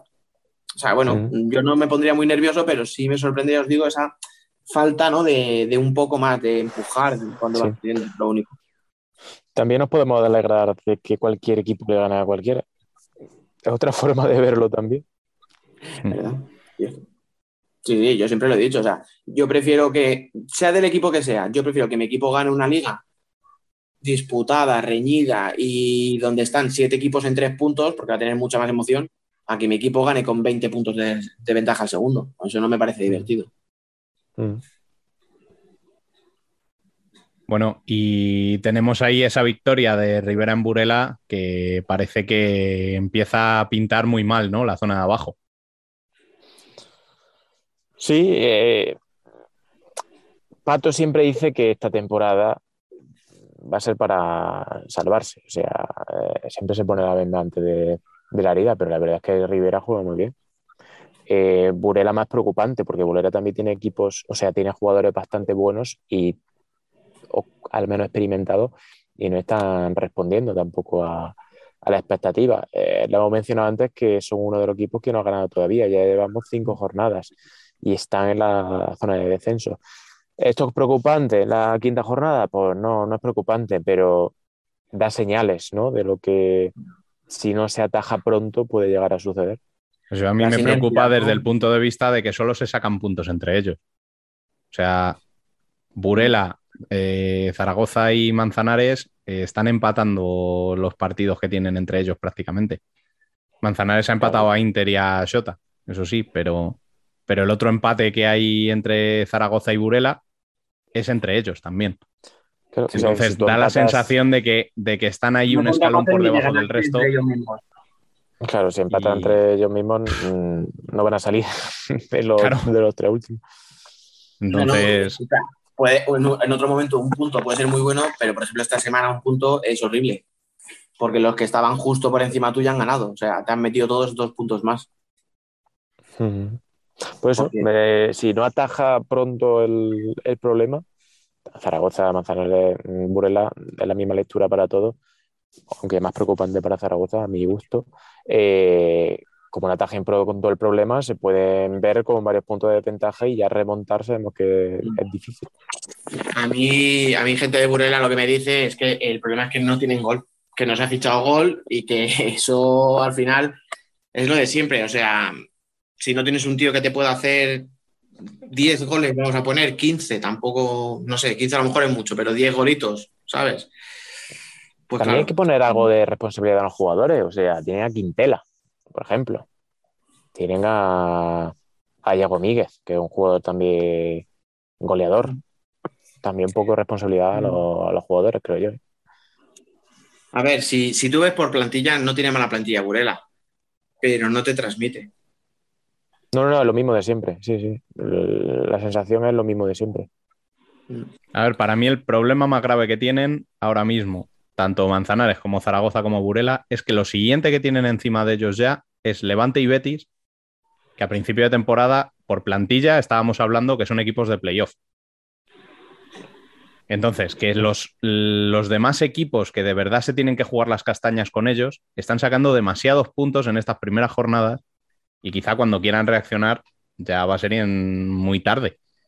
Escucha, y al final es tema psicológico, o sea, rivales directos. Burela no es tanto el que pierda este fin de semana como que pierdes con Rivera, que en teoría es un rival de tu liga y te gana en tu casa. Entonces, claro, esos son los puntos que no te puedes permitir que se te escapen. O sea, victorias en casa contra equipos de la zona baja tienes que sacarlos sí o sí. Nadie va, o sea, nadie va a, conseguir la permanencia dejándote puntos en casa contra los de abajo. Eso está claro. Bueno, y pasamos ya al domingo, que se acabó resolviendo con un empate y dos victorias. Una en casa, por fin, y otra forane. Eh, una de ellas, eh, la de Tujaén, asaltando nada menos que el Palacio de los Deportes de Murcia, Nino, ¿no? Sí, eh, creo que nunca había ganado en el Palacio de los Deportes. no sé si una vez creo que jugaron el Príncipe Felipe y no sé si ganaron, pero creo que en el Palacio de los Deportes no habían ganado nunca. Y, y yo creo que es un espaldarazo para el Jaén, sobre todo porque han ganado al único equipo que no había perdido en su casa donde nunca habían ganado, y en un momento de, que venían de ganar al el clásico. O sea, el, el venía de ganar al Inter, que todos creo que estuvimos de acuerdo en el que era un punto de inflexión para, el Pozo, porque ganaban a un, Inter y daban como un paso hacia adelante, pero ahora ese paso hacia adelante mengua un poco al caer ante, ante el Jaén. Eh, el Jaén ya sabemos cómo es, un equipo muy, muy sólido que, si mm, transmite y mantiene esa solidez durante todos los minutos, es muy difícil ganarle. Esta vez ha remontado. Y lo ha hecho, creo, de una manera muy civilina, trabajando, trabajando, trabajando y, hasta, hasta que lo ha conseguido. lo, que ocurre además, perdona, eh, Dani, es que tiene mucha confianza no dentro de la pista, sino fuera. Ahora, esta temporada es una temporada muy ilusionante porque van a tener el Olivo Arena. Llegan casi, casi, casi a los 5.000 abonados de los 6.500 que entran en el pabellón. El club está dando paso agigantado, eh, no solamente en lo deportivo, sino también en la estabilidad que hemos hablado antes del Palma. Se ha trasladado de sede, se han trasladado a un edificio ya mucho más grande, acorde a lo que está representando para la provincia, que es el máximo club de la provincia, máximo club deportivo. Entonces ya están transmitiendo una solidez en el plano deportivo, que siempre lo han tenido, y ahora en el plano eh, social y en el plano de, la propia personalidad del club. Si es que al final, eh, lo has dicho tú, pues es que a todo eso súmale que siempre está Dani Rodríguez, que si es, lo que hablamos de Pato o de en Rivera, pues es lo mismo, pero, pero lleva un poquito más al sur. O sea, al final, los equipos de Dani Rodríguez compiten, sabes lo que puedes esperar de ellos, pero parece que esta vez le han dado un poquito más, más mimbres, le han dado un poquito más de, nivel, los equipos, los jugadores están motivadísimos, lo que tú dices, la, la comunión encima con la grada, pabellón nuevo, que si la organización de la Copa, entonces saben que, es, su año, o sea, es el año otra vez de que Jaén vuelva a liarla. Oye, todos habláis de la organización de la Copa, pero ¿lo tenéis tan seguro que va a ser Jaén? No, seguramente al final, por, decirlo, no se va pero... a mí me viene muy bien, pero claro... Y a mí sí me deja decir, también, pero... Claro, claro, pero eh, se está dando por seguro algo no sé, me, sorprende que todo el mundo lo esté diciendo, que para el Jaén evidentemente de lujo. Además, harán convocado a Enrique, que hoy ha hecho un partido, este, este domingo hizo un partidazo. Eh, lo ha convocado Brasil. Eh, creo que tiene en cada posición jugadores bastante experimentados también, que al fin y al cabo es lo que, lo que quiere Dani Rodríguez.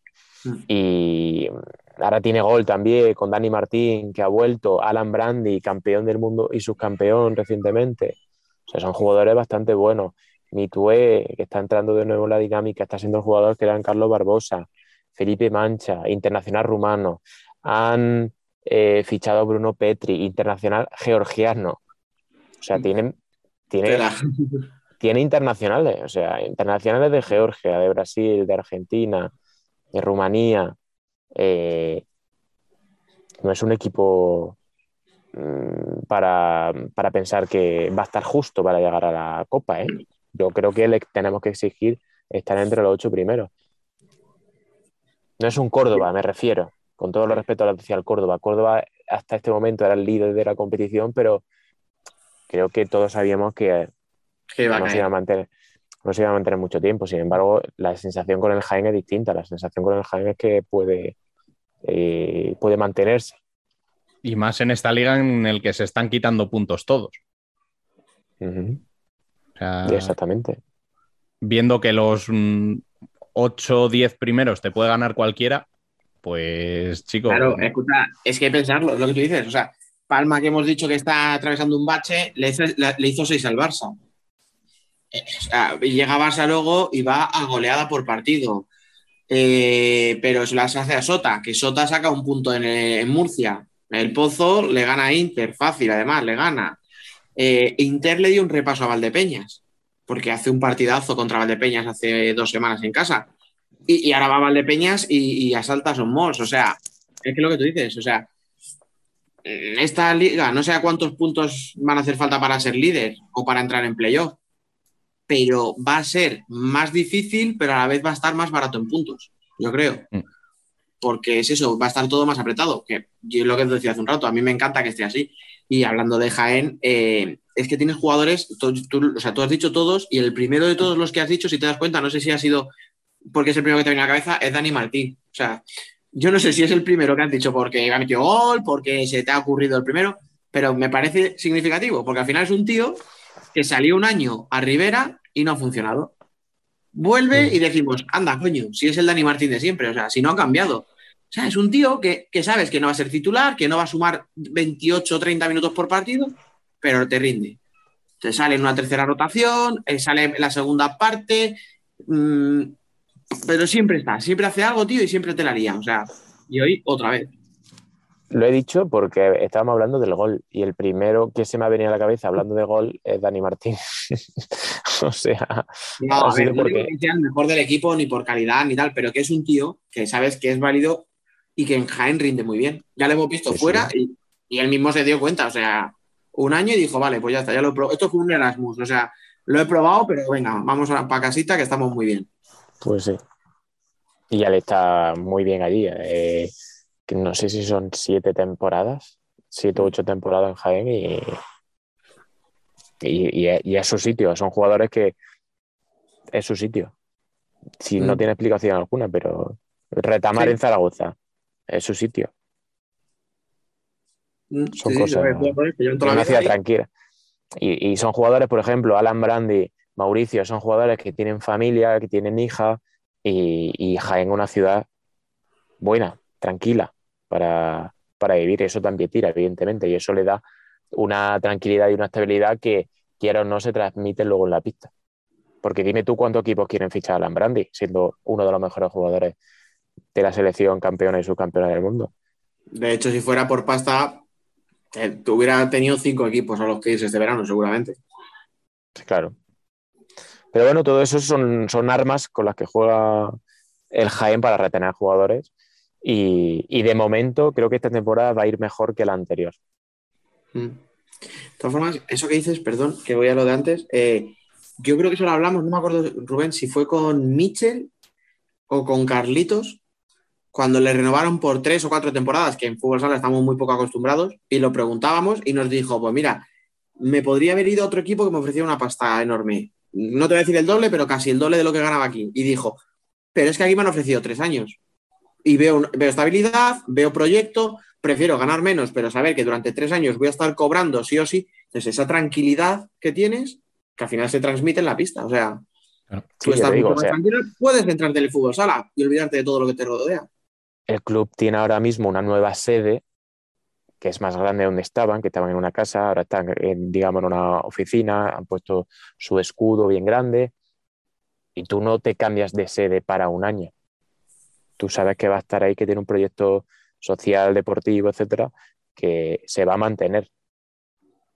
Yo Michel lo veo, o sea, pues si, si fue Michel quien, quien dijo eso, hombre, Michel vive en Mengíbar, que está a 15 minutos, está en la gloria, por decírtelo de, de alguna fíjate. forma. O sea, Dani Sí, no Martín, acuerdo. Fue un programa que hicimos con varios jugadores y la verdad no me acuerdo quién lo dijo, pero bueno, estaban los dos, o sea. Dani Martín se ha casado hace poco. Eh, un jugador, Michel se casó también creo que este año o el anterior. Eh, eh, son jugadores que buscan estabilidad ya para su familia. Y un club que te ofrece esa estabilidad, uno de ellos es el Jaén, mm.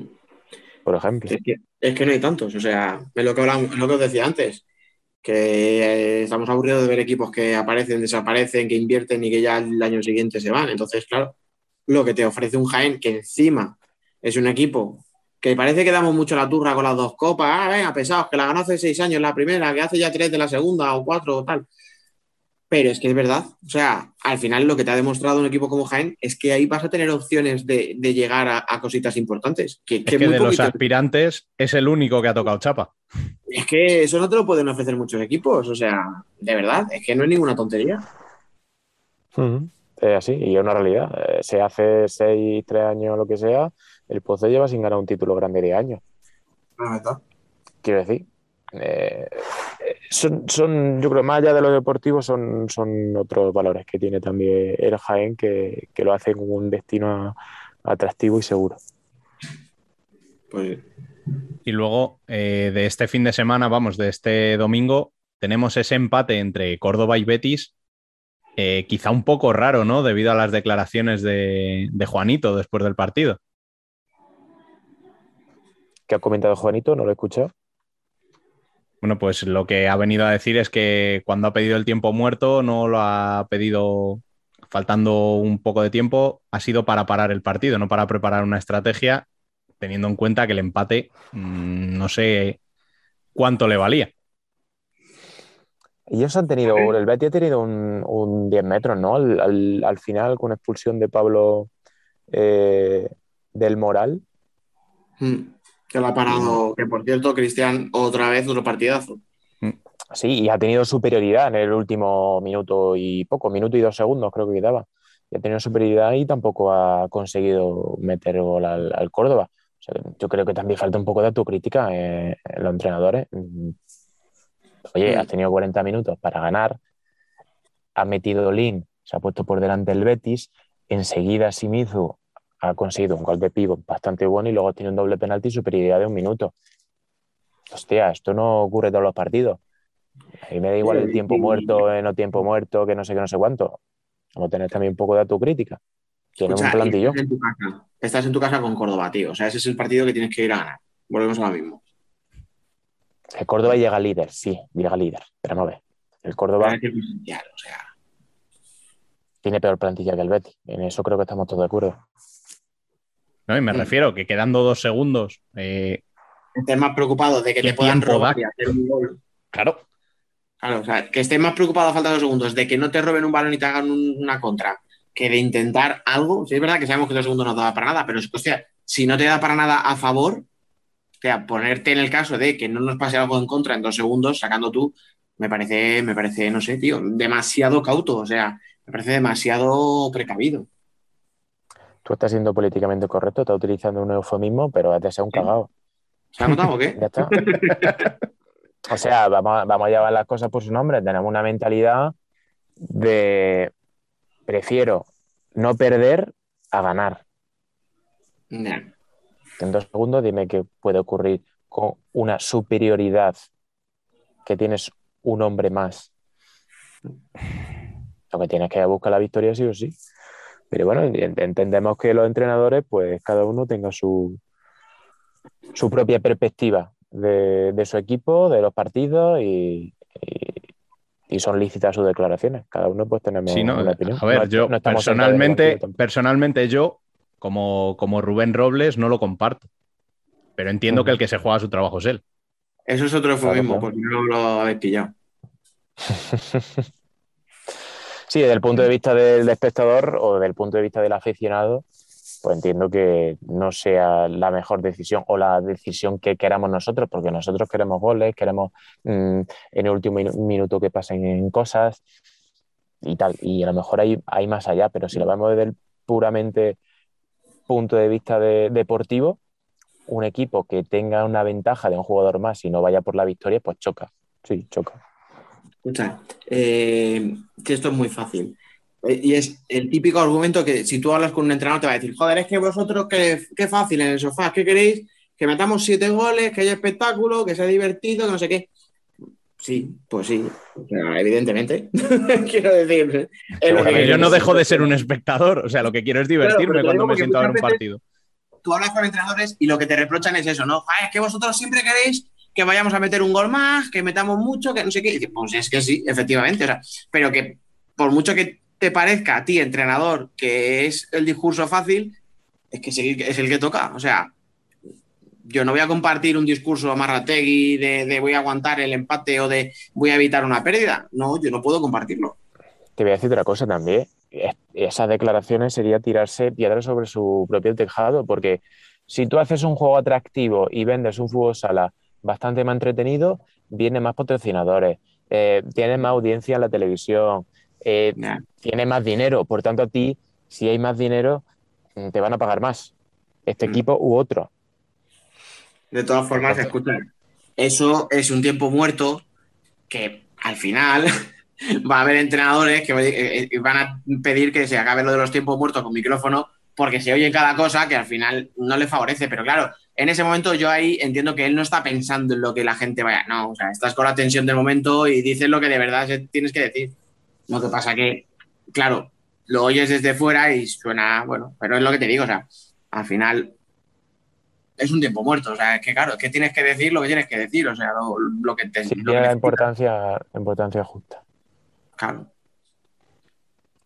Bueno, y el último partido de este domingo, en el que tenemos la única victoria local, eh, un Industrias que se veía 1-3 abajo en el marcador y que ha, ha acabado ganando el partido. Eh, ¿Qué le está pasando a Levante? Es la pregunta porque es otro de los equipos que esperábamos mucho más arriba y no acaba de arrancar en estas cinco jornadas. Incluso en la Champions hemos visto un, levante dubitativo, no ya con el Barça, que se fue goleado, sí con el equipo bielorruso eh, empató, si no me equivoco, con el Zalgiri pudo sacar el partido porque metió un gol en los primeros minutos y, eso le, le encarriló el partido pero en el tema de, empatar con un equipo bielorruso, ahí ya dejas dudas. Y, los últimos partidos, pues evidentemente también, también he dejado dudas como que no están en un punto álgido o no se han reforzado de la manera conveniente para mantener todas las competiciones que juegan este año. Es lo que hablábamos, lo venimos hablando la semana anterior, la pasada, sí, sí, es que el problema de, de Levante es que no se ha reforzado, está teniendo muchas lesiones ahora está saliendo, pero es verdad que con todo eso, eso te viene, o sea, tú puedes justificar que en la Champions no ha jugado nunca, que el Barça es muy superior, que te dejas ir, que sabes que el empate, como tú dices, con el Vite Norse este, eh, te clasificaba y bueno, pues ya está, vale, todo eso te lo compro. Pero claro, es que iba ganando 1-3 a Industrias. Entonces, claro. Y ya estábamos viendo cómo estaba Industrias. Es claro, 1-3 en la segunda parte, porque el Galo lo mete en el 22, en el 23, el, 1-3, hostias, dejar, dejarte remontar cuatro goles es complicado ¿eh? de, justificar.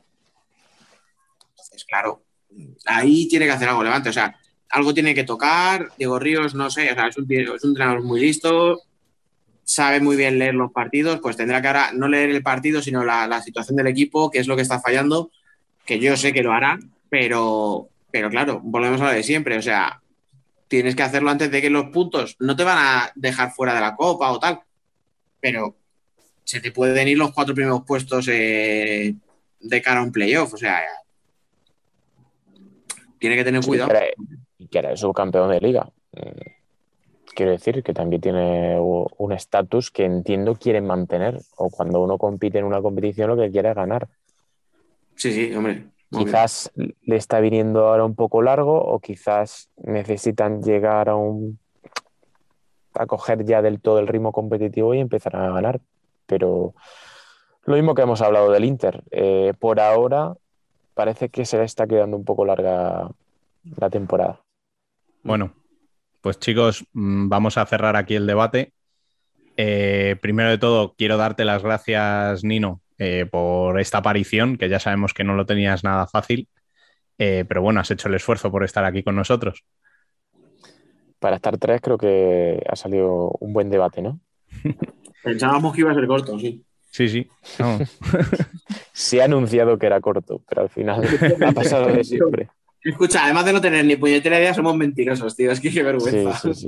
Sí, sí, sí. Pero bueno, yo creo que los que nos escuchan ya lo saben. O sea, no, no tenemos, no tenemos que justificarnos.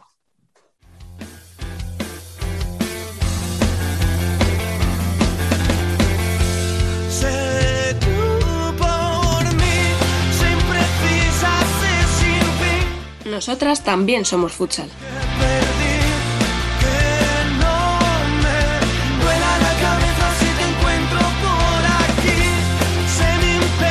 Bueno, pues vamos ya con Ellas son futsal. Eh, aquí sigue Dani, al que habéis visto que ni siquiera he despedido de la sección anterior. Eh, Pero- Supongo que imaginabais que aquí se iba a quedar. O sea, pero, pero escucha, es que me ha echado, o sea, pero aquí a la francesa, ¿sabes? No ha dicho ni hasta luego el tipo, o sea, más desagradable no puede ser, pero bueno, en fin, estoy acostumbrado.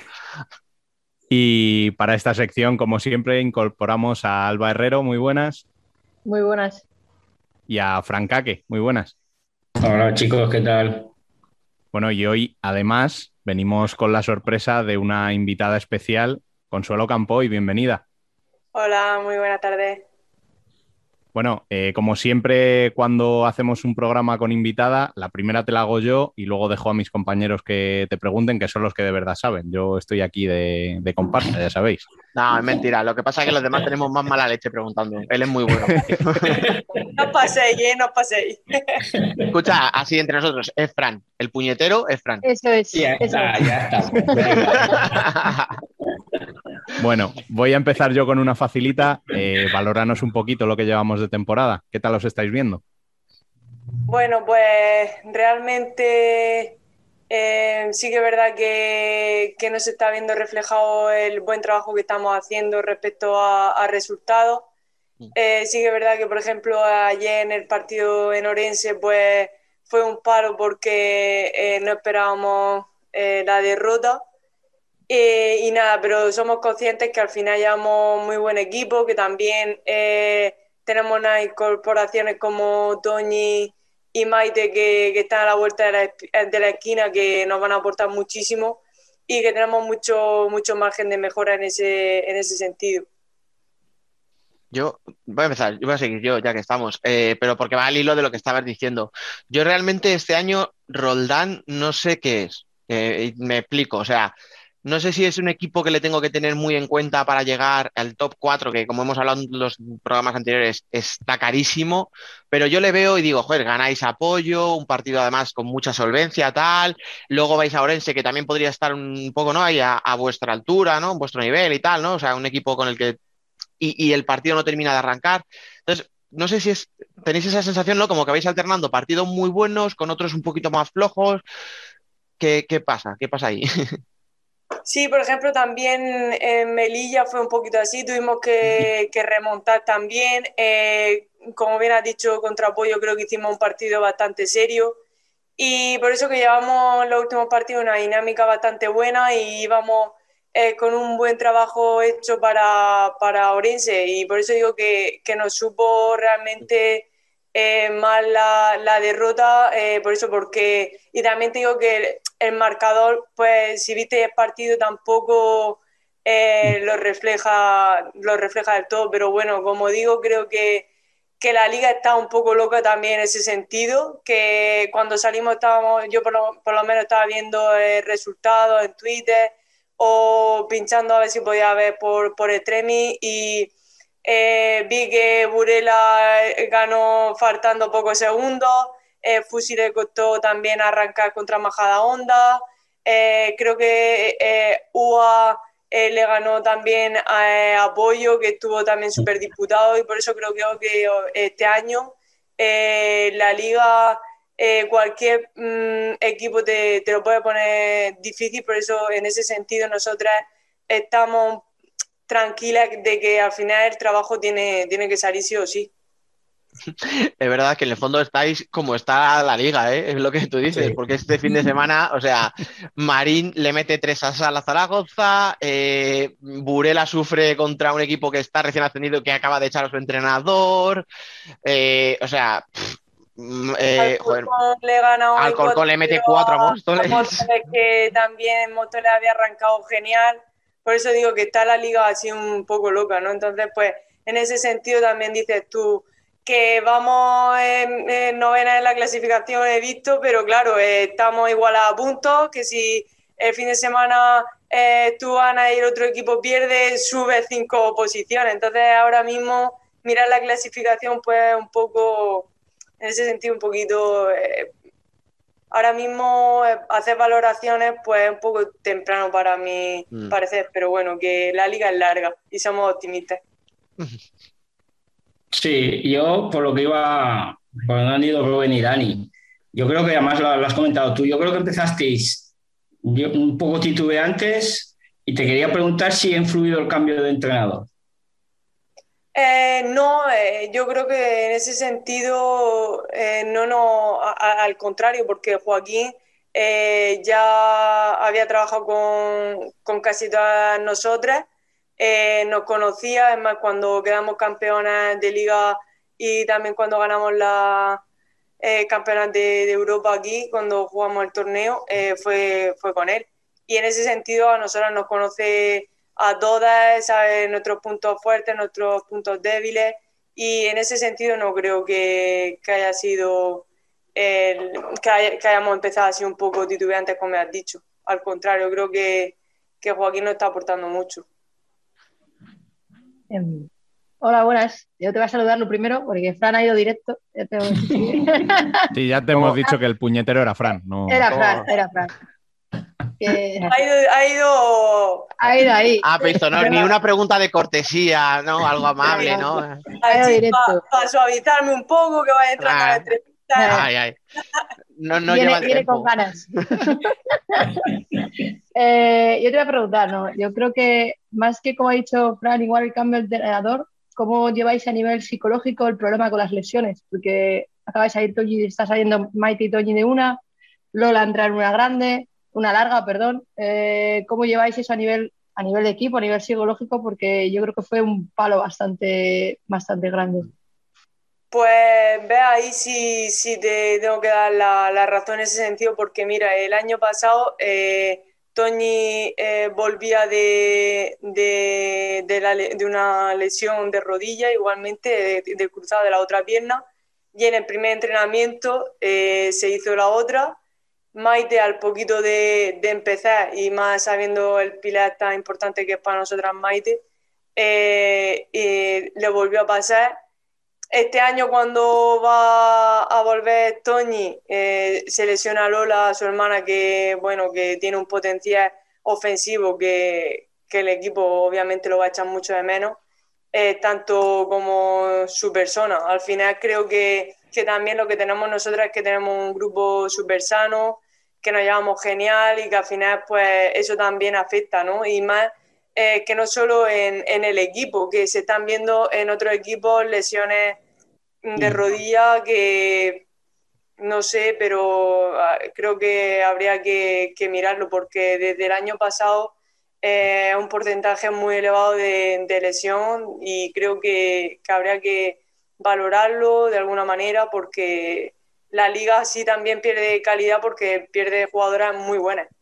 Pues eso es rarísimo, porque el año pasado pensábamos, bueno, es verdad que hubo un confinamiento, ¿no? Paramos tres meses, que al final entrenabais, pero claro, un entrenamiento en casa, solas, por videollamada, que no tenía nada que ver, o sea, eh, vale, las pretemporadas muchas tuvieron que empezarse al aire libre porque no se podía entrenar en pabellones cerrados, no sé qué, que si mascarillas por aquí. Pero claro, esta temporada en principio era una temporada normal, es lo que tú dices, o sea, está habiendo lesiones de, de- de cruzados de, de seis, ocho meses, cosas gravísimas, rodillas que se van al carajo y, no entendemos por qué. Pues sí, eh, al final yo creo que todo se achaca al tema de, la cuarentena, ¿no? Pero sí que, que es verdad lo que dices de, la temporada pasada, pero se supone que esta temporada eh, hemos, hemos hecho la pretemporada normal, hemos hecho eh, más o menos un, un seguimiento y por lo menos eh, yo creo que, que se han controlado un poquito más esas cargas ya viniendo de, de la temporada pasada donde han habido tantas lesiones complicadas, pero, pero no así es que eh, la verdad que es para hacerlo mirar porque es súper súper curioso que, que esté pasando eh, y tan reiteradamente, porque llevamos eh, seis jornadas, eh, si no me equivoco, eh, siete, y por porcentaje eh, a una por una jornada por lesiones. Sí, sí. Y además, lo que decíais, eh, joder, es que vosotras eh, habéis perdido a Lola, vamos, me imagino que para toda la temporada, o muy, llegará muy, muy al final. Pero claro, habéis perdido a la máxima goleadora del año pasado del equipo.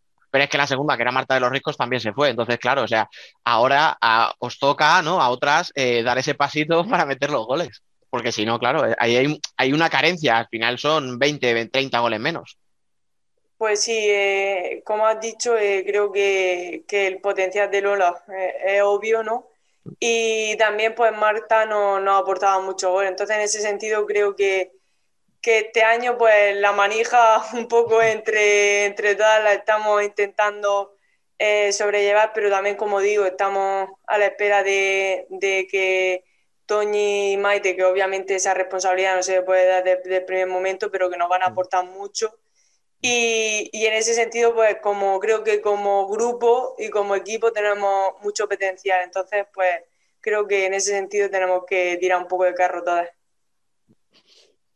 Sí, yo, yo te iba a preguntar, a no ser que quieres, Fran, primero, que si no, No, me lo no, salto, vale. me dejas. Ah, Tampoco te pases de educada ahora, ¿eh? Que si no, siempre acabamos hablando a la vez, entonces voy a preguntar.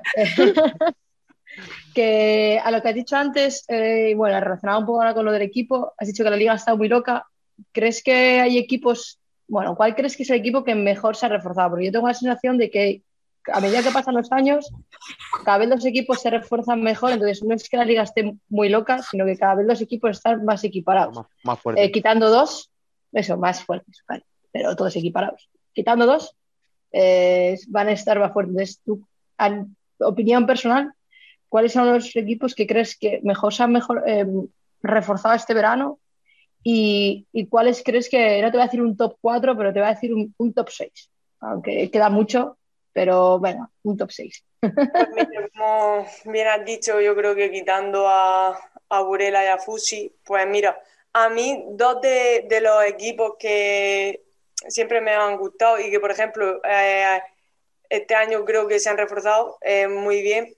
Pollo, yo le veo un equipo que tiene mucho potencial y es verdad que estos dos últimos partidos los lo ha perdido, pero creo que, que tiene una, una plantilla completa y, y realmente pues me gusta, me gusta su juego. Eh, creo que un equipo vertical en ese sentido.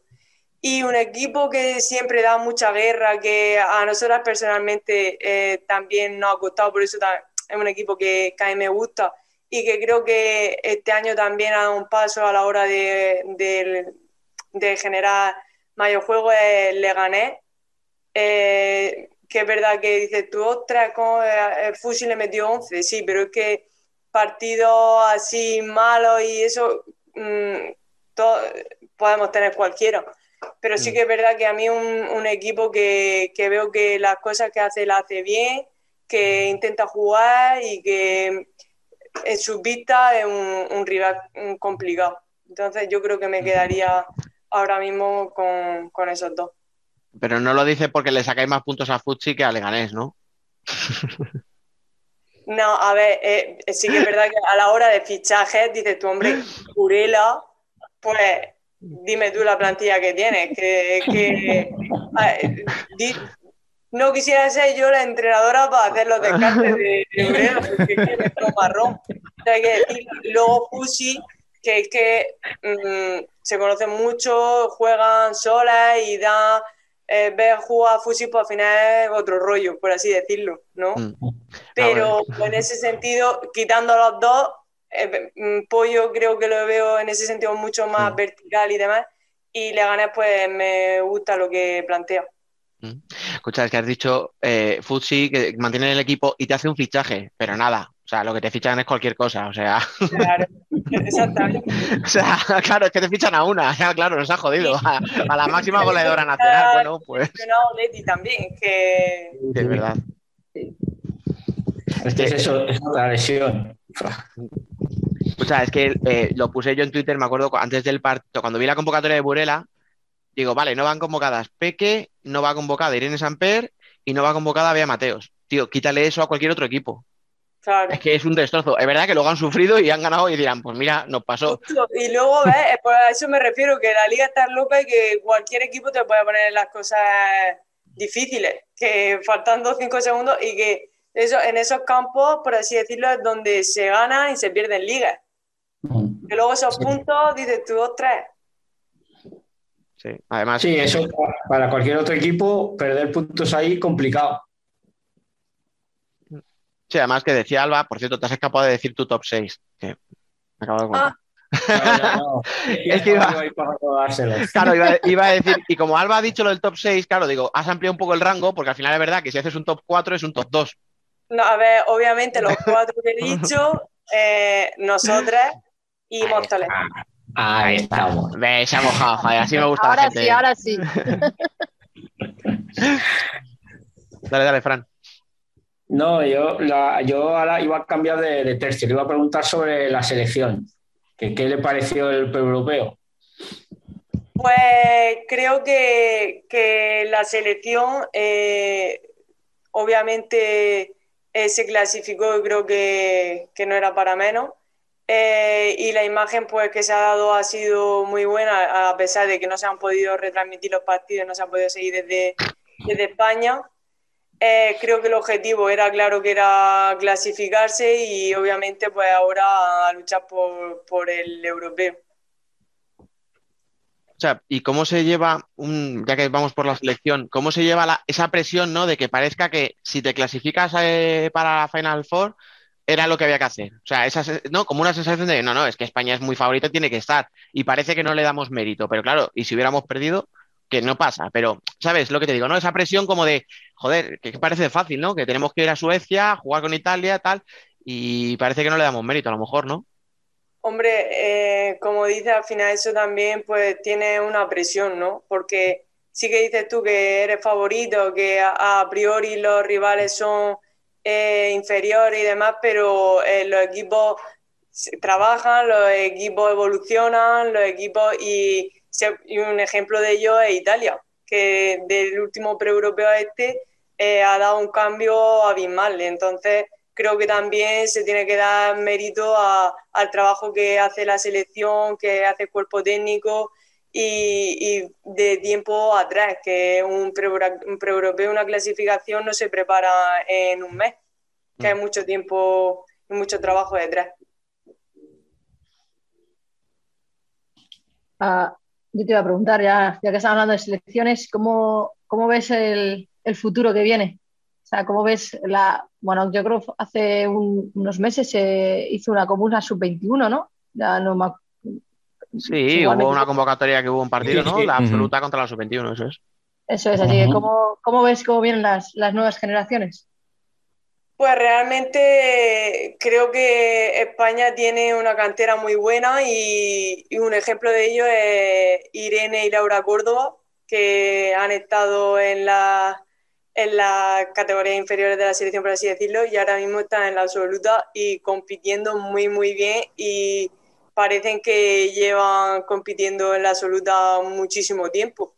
Eh, y yo creo que, que eso es muy bueno eh, para, para el fútbol sala femenino, que también eh, las jugadoras más, más jóvenes eh, conozcan la, la dinámica, el trabajo de, de la selección para cuando lleguen arriba que no le venga tan grande, por así decirlo. Y creo que, que en ese sentido se, se está trabajando bastante bien.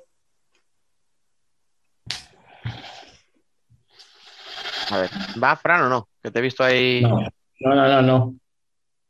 Venga. Dale. No, no, yo, eh, a ver, lo de la selección al final, eh, pasó, quiero decir, queda hasta finales de marzo, queda todavía un montón, no sabemos todavía que, que yo sepa oficialmente no hay sede, no sé si ya se rumorea algo por ahí, que por cierto la podíais traer para España, ¿no? Podíais hablar y que nos la traigan, o sea, estaría guay. Yo no estoy de acuerdo, pero bueno, estaría bien. A estaría ver, bien. en Alba, en Bélgica no va a ser, tía, o sea, asúmelo, ¿vale? Tú no vas a poder verla, o sea, así que te va a tocar viajar sí o sí. Sí. Pero bueno, no, yo voy a aparcar un poquito la selección, voy a volver a la liga eh, y te iba a decir, porque hablábamos de, ahora que hablábamos de jugadoras jóvenes y tal, eh, joder, con vosotras, pues al final también condicionado por la paja, ¿no? Han salido chicas como Laura, que la vimos hacer dos golazos el otro día. Ve- veíamos el año pasado a Sol Pedrera, ¿no? Que con 15 años metió, no sé si 14, 15 goles en liga. Tú en su momento debutaste, si no recuerdo mal, ¿no? Con 15 años también en primera. Eh, ¿por qué sale tanta jugadora tan jovencita eh, que me sorprende muchísimo? Con lo que en teoría cuesta llegar a la élite, que, que salga tanta chica joven. Pues yo creo que eso también eh, habla eh, muy bien del, del trabajo base de, de los clubes. Y en ese sentido creo que, por ejemplo, la región de Murcia, eh, a nivel de selecciones territoriales, siempre ha sido, y no porque yo sea de Murcia, ¿vale? Claro, claro. en los campeonatos de, de España eh, rara vez no ha conseguido a, a un premio de segundo puesto. Y creo que esto también se, por ejemplo, en el tema de, de Roldán, eh, hay mucha cantera y hay mucha, la mayoría de nuestro equipo eh, somos de, de Murcia, ¿no? Y yo creo que el trabajo de, de las bases, de las selecciones territoriales, todo eso creo que influye de manera positiva luego en los clubes de, de la región, por así decirlo. Y creo que también Galicia es un, un ejemplo de, de, de eso. De hecho, cuando estabas hablando, de verdad que muchas veces siempre nos, nos metemos en el- la, costumbre, vamos a decir, que decimos, no, la, Galicia y Madrid tienen muchísimo potencial, muchísimos equipos en primera, sale mucho... pero es verdad que nos olvidamos de la región de Murcia, ¿eh? que también está ahí siempre peleando. Sí, y además de, de eso hay que apostar también, porque Exacto. se puede tener a las jugadoras, pero ahora falta sacarlas, darle minutos y darle la, la importancia que, que tienen que tener y dejarles su hueco también a participar, porque también es muy fácil fichar, ¿no? Pero luego la gente que tiene de la cantera, que tiene la base y tiene gente joven, si quieres sacarle ese potencial, tienes que darle la oportunidad. Y creo que en ese sentido, pues, no sé, en nuestro club creo que se maneja bastante bien. Sí, yo creo que ahí en ese, en ese sentido tienes mucha razón. Lo que es eh, Roldán se nutre muchísimo de gente de ahí de, de la región y aparte la gente joven la pone a jugar, que es que eso es lo importante, que las pongan a jugar. Pues sí, a eso me refiero, que, que fichar está muy bien y al final, pues, estrella, todo el mundo da gusto tener en su equipo, ¿no? Pero al final eh, también eh, la gente, como habéis dicho, crece, ¿no? Y como lo mismo habéis dicho de la selección, que como veo las jugadoras que vienen y demás, pues en este sentido igual, si, si no le damos oportunidad en casa, eh, en los clubes, por así decirlo, la a la gente de casa, pues ¿quién te la va a dar? Es que es eso. Lo que pasa que a veces a mí lo que me da mucha rabia es cuando parece que más que porque de verdad confíes en ese recurso y tal, es porque no tengas otro remedio, ¿no? O sea, lo que tú dices, si lo puedes traer de la cantera, tráetelo, pero que no sea, bueno, voy a subir a esta chica de la cantera porque como no puedo fichar a nadie o como nadie va, ¿sabes? Que ahí sí que da un poco más de rabia el, bueno, que sea porque de verdad apuestas. Yo creo que en el caso de, de Murcia es evidente, o sea, al final ahí además tenéis mucha cantera, tú que venías de, de UCAM también, lo sabes mejor que nadie, vamos.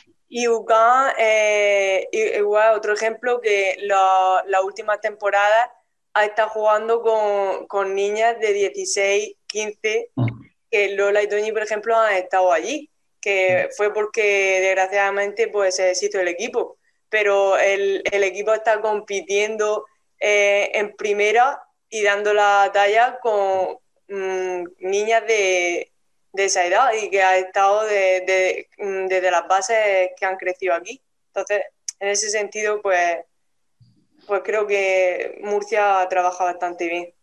Te hablo de Murcia porque es lo que conozco. Claro, No más obvio. de la tierra, que también.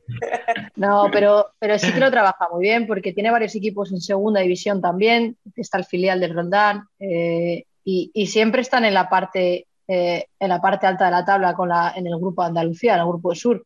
Entonces, sí. que es cierto que se trabaja muy bien la cantera. Entonces, las cosas hay que, cuando las cosas se hacen bien, pues luego hay equipos que, como, Claro, como Roldán, que se basa en jugadoras murcianas. Es que eso sí. Pues si se puede presumir de algo, presume. Es que ¿por qué no te lo vas a hacer? A mí la falsa modestia me parece que está de verdad sobrevalorada. O sea. Oye, y hablando ya un poco más de ti, eh, ¿cómo es esto de ser veterana con 27 años? Porque claro, o sea, hablábamos, ¿no? De debutar muy joven y pasa que hay jugadoras que os llevamos viendo, y tienes la sensación de toda la vida y cuando las miras, la fecha de nacimiento dices, coño, pues es que esta tía le quedan 10 años todavía en la élite y yo pensaba que... De año, eh, ojalá. Eh, sí, hombre, vamos. Muchas gracias, esto que me ve de buen aspecto y demás, pero ojalá. Pues eh, eh, la verdad que en ese sentido eh, creo que todavía me queda mucho todavía que recorrer, espero, y que aprender también. Pero sí que es verdad que al final pues llevo muchos años eh, también jugando en, en primera y al final pues yo creo que eso también te dice tener como ser más veterano. Pero creo que, que todavía me queda mucho que, que aprender y espero que, que ganar también. Es que me acuerdo cuando, cuando le hicieron el homenaje a Anita Luján por los 100 partidos con la selección y, y decíamos, hostia, es que estos homenajes se suele hacer a gente ya, ¿no? Como muy veterana y dices, si es que tiene, 20 tenía 28 años, me parece, cuando se lo hizo el homenaje, decías, pero vamos a ver, o sea, ¿cuántos vas a acumular tú? O sea, ¿a cuánto vas a llegar? yendo a la selección, vamos, desde los 16 años, creo. Entonces, Claro, claro, por eso te digo, o sea, so- so- so- es que estáis ahí, hay un grupo de jugadoras que es que es eso, o sea, que os llevamos viendo muchos años en la selección y, y con vuestros equipos y tal, pero joder, es que, eh, porque empezasteis muy pronto, o sea, volvemos a lo que decíamos antes, ¿no? Entonces, claro, te da tiempo a acumular. Yo no sé si eso también, ojo, tiene un problema, que es que las piernas van más castigadas eh, y a lo mejor a los 30, 31 tienes las piernas de una jugadora de 35, ¿no? esperemos que no. Ah, no, seguro, seguro, seguro que no. Y, habla- y hablando ya de eso, ¿tú físicamente cómo te encuentras este año? ¿Cómo te estás viendo? Pues este año la verdad que, que mejor. La temporada pasada eh, pasé una racha mala, eh, la verdad. Pero bueno, ya me estoy encontrando mucho mejor físicamente y demás. Y, y como te digo, al final también creo que el equipo influye y en ese sentido contenta. Sí, yo, yo- yo eso te iba a preguntar, que qué tal, qué tal te encontrabas. Ya que dices que te encuentras este año mejor, ¿cuántos goles más o menos? ¿Ves? Fran, el puñetero, o sea. Fran haciendo No, de, de. Fran. Claro, para que si le dices que vas a meter 15 y metes 14, diga, vaya mierda temporada. Te va a recordar, a final de temporada te lo va a recordar. Va a decir, no, es que no he metido los 15 que me ha dicho. Está con la libreta para apuntar, eh, que lo Poco, sepas. pero está ahí metiendo el dedico, ¿eh? Si te contáramos. Si nosotros te contáramos. Pues mira, no sé, pero con meter la mitad de los de Lola también está bien. Y con quedar entre las tres primeras también. Joder, se ha fastidiado. Eh, que el año pasado quedamos tercera, es que porque ahora mismo estemos en mitad de la tabla no significa nada. Que la liga no. muy larga, te lo he dicho, está muy loca. Pero vamos, o sea, la- Jornadas 7, o sea, quedan, jornadas para llegar al top 3. 20. De sobra. Sí, no, a ver, equipo tenéis y aparte es que si, a- si yo creo que si a todo el mundo le das una, un papel para que apunte equipos con los que cuenta, vosotras estáis allí. Gracias, ya que sé que eres muy... No, he, he de decir, voy a salir en defensa de Frank, que lo ha dicho desde el principio de temporada, ¿eh? Ah, vale, vale, vale. Yo sí, lo dije al principio de temporada. Mira, la, la cosa buena que tiene Fran es que como es como es, él no se corta porque esté una invitada de un equipo concreto. O sea, si él le hubiera dicho Roldán es una mierda, ahora te lo diría.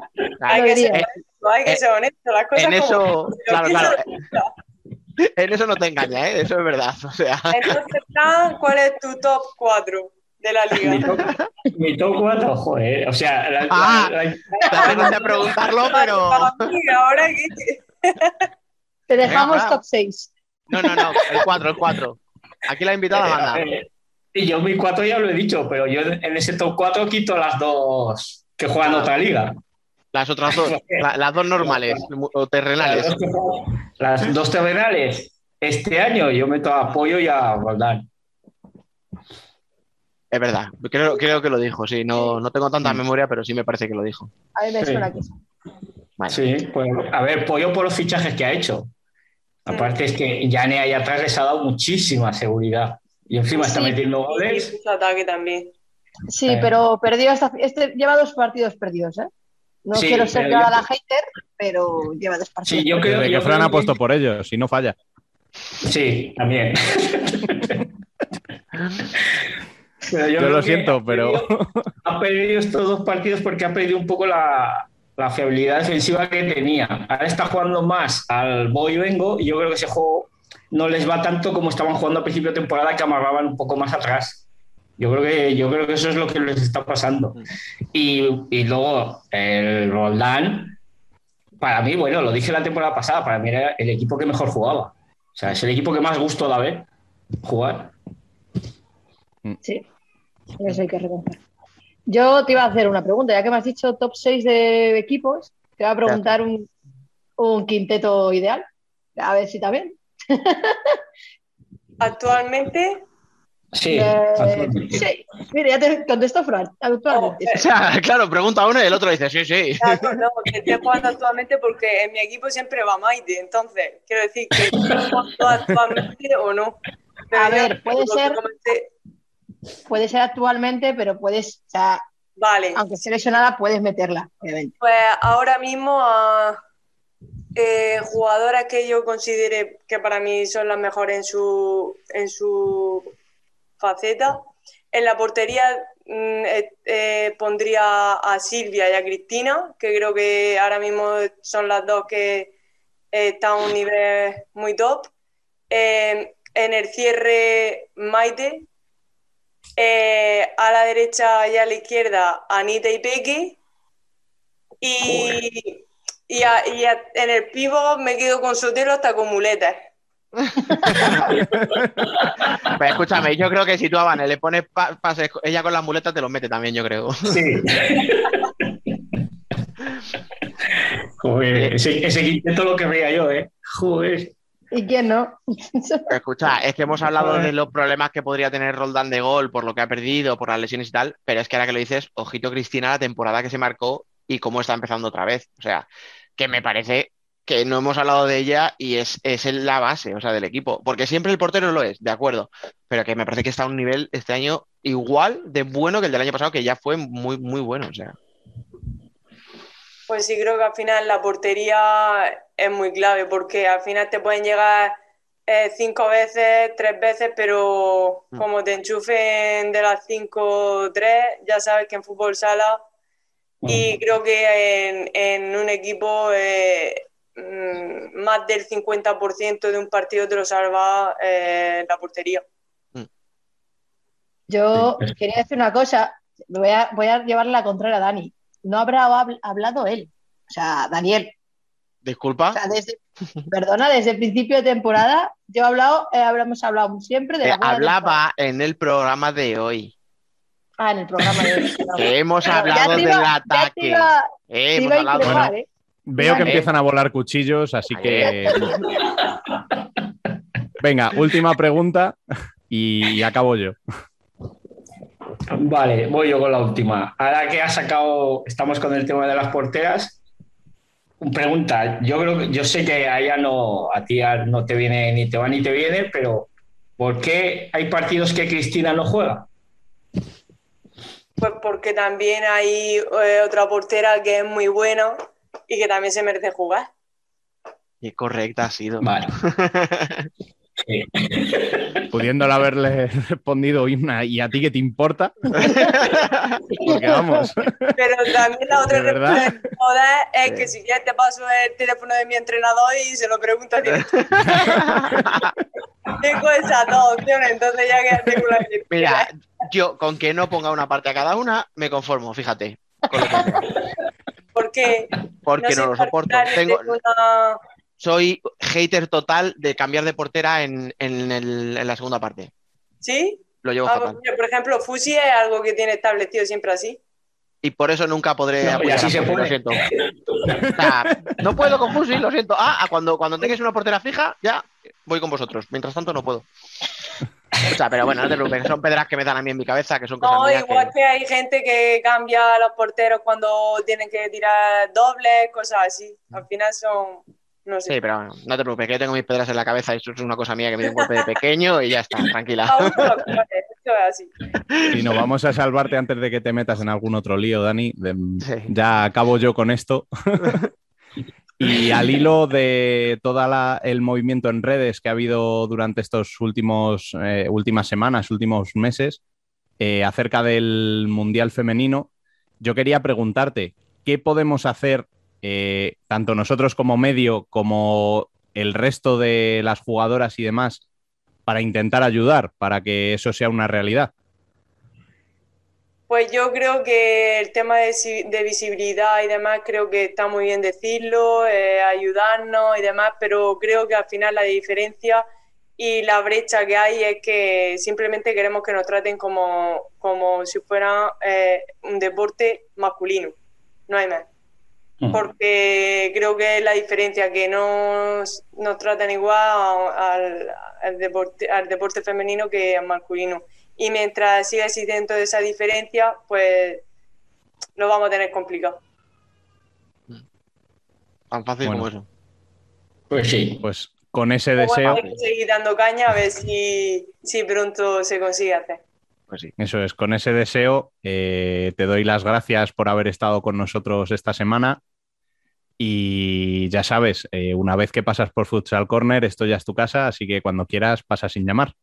Muchas gracias a vosotros. La verdad que se ha hecho muy ameno. Me ha gustado mucho.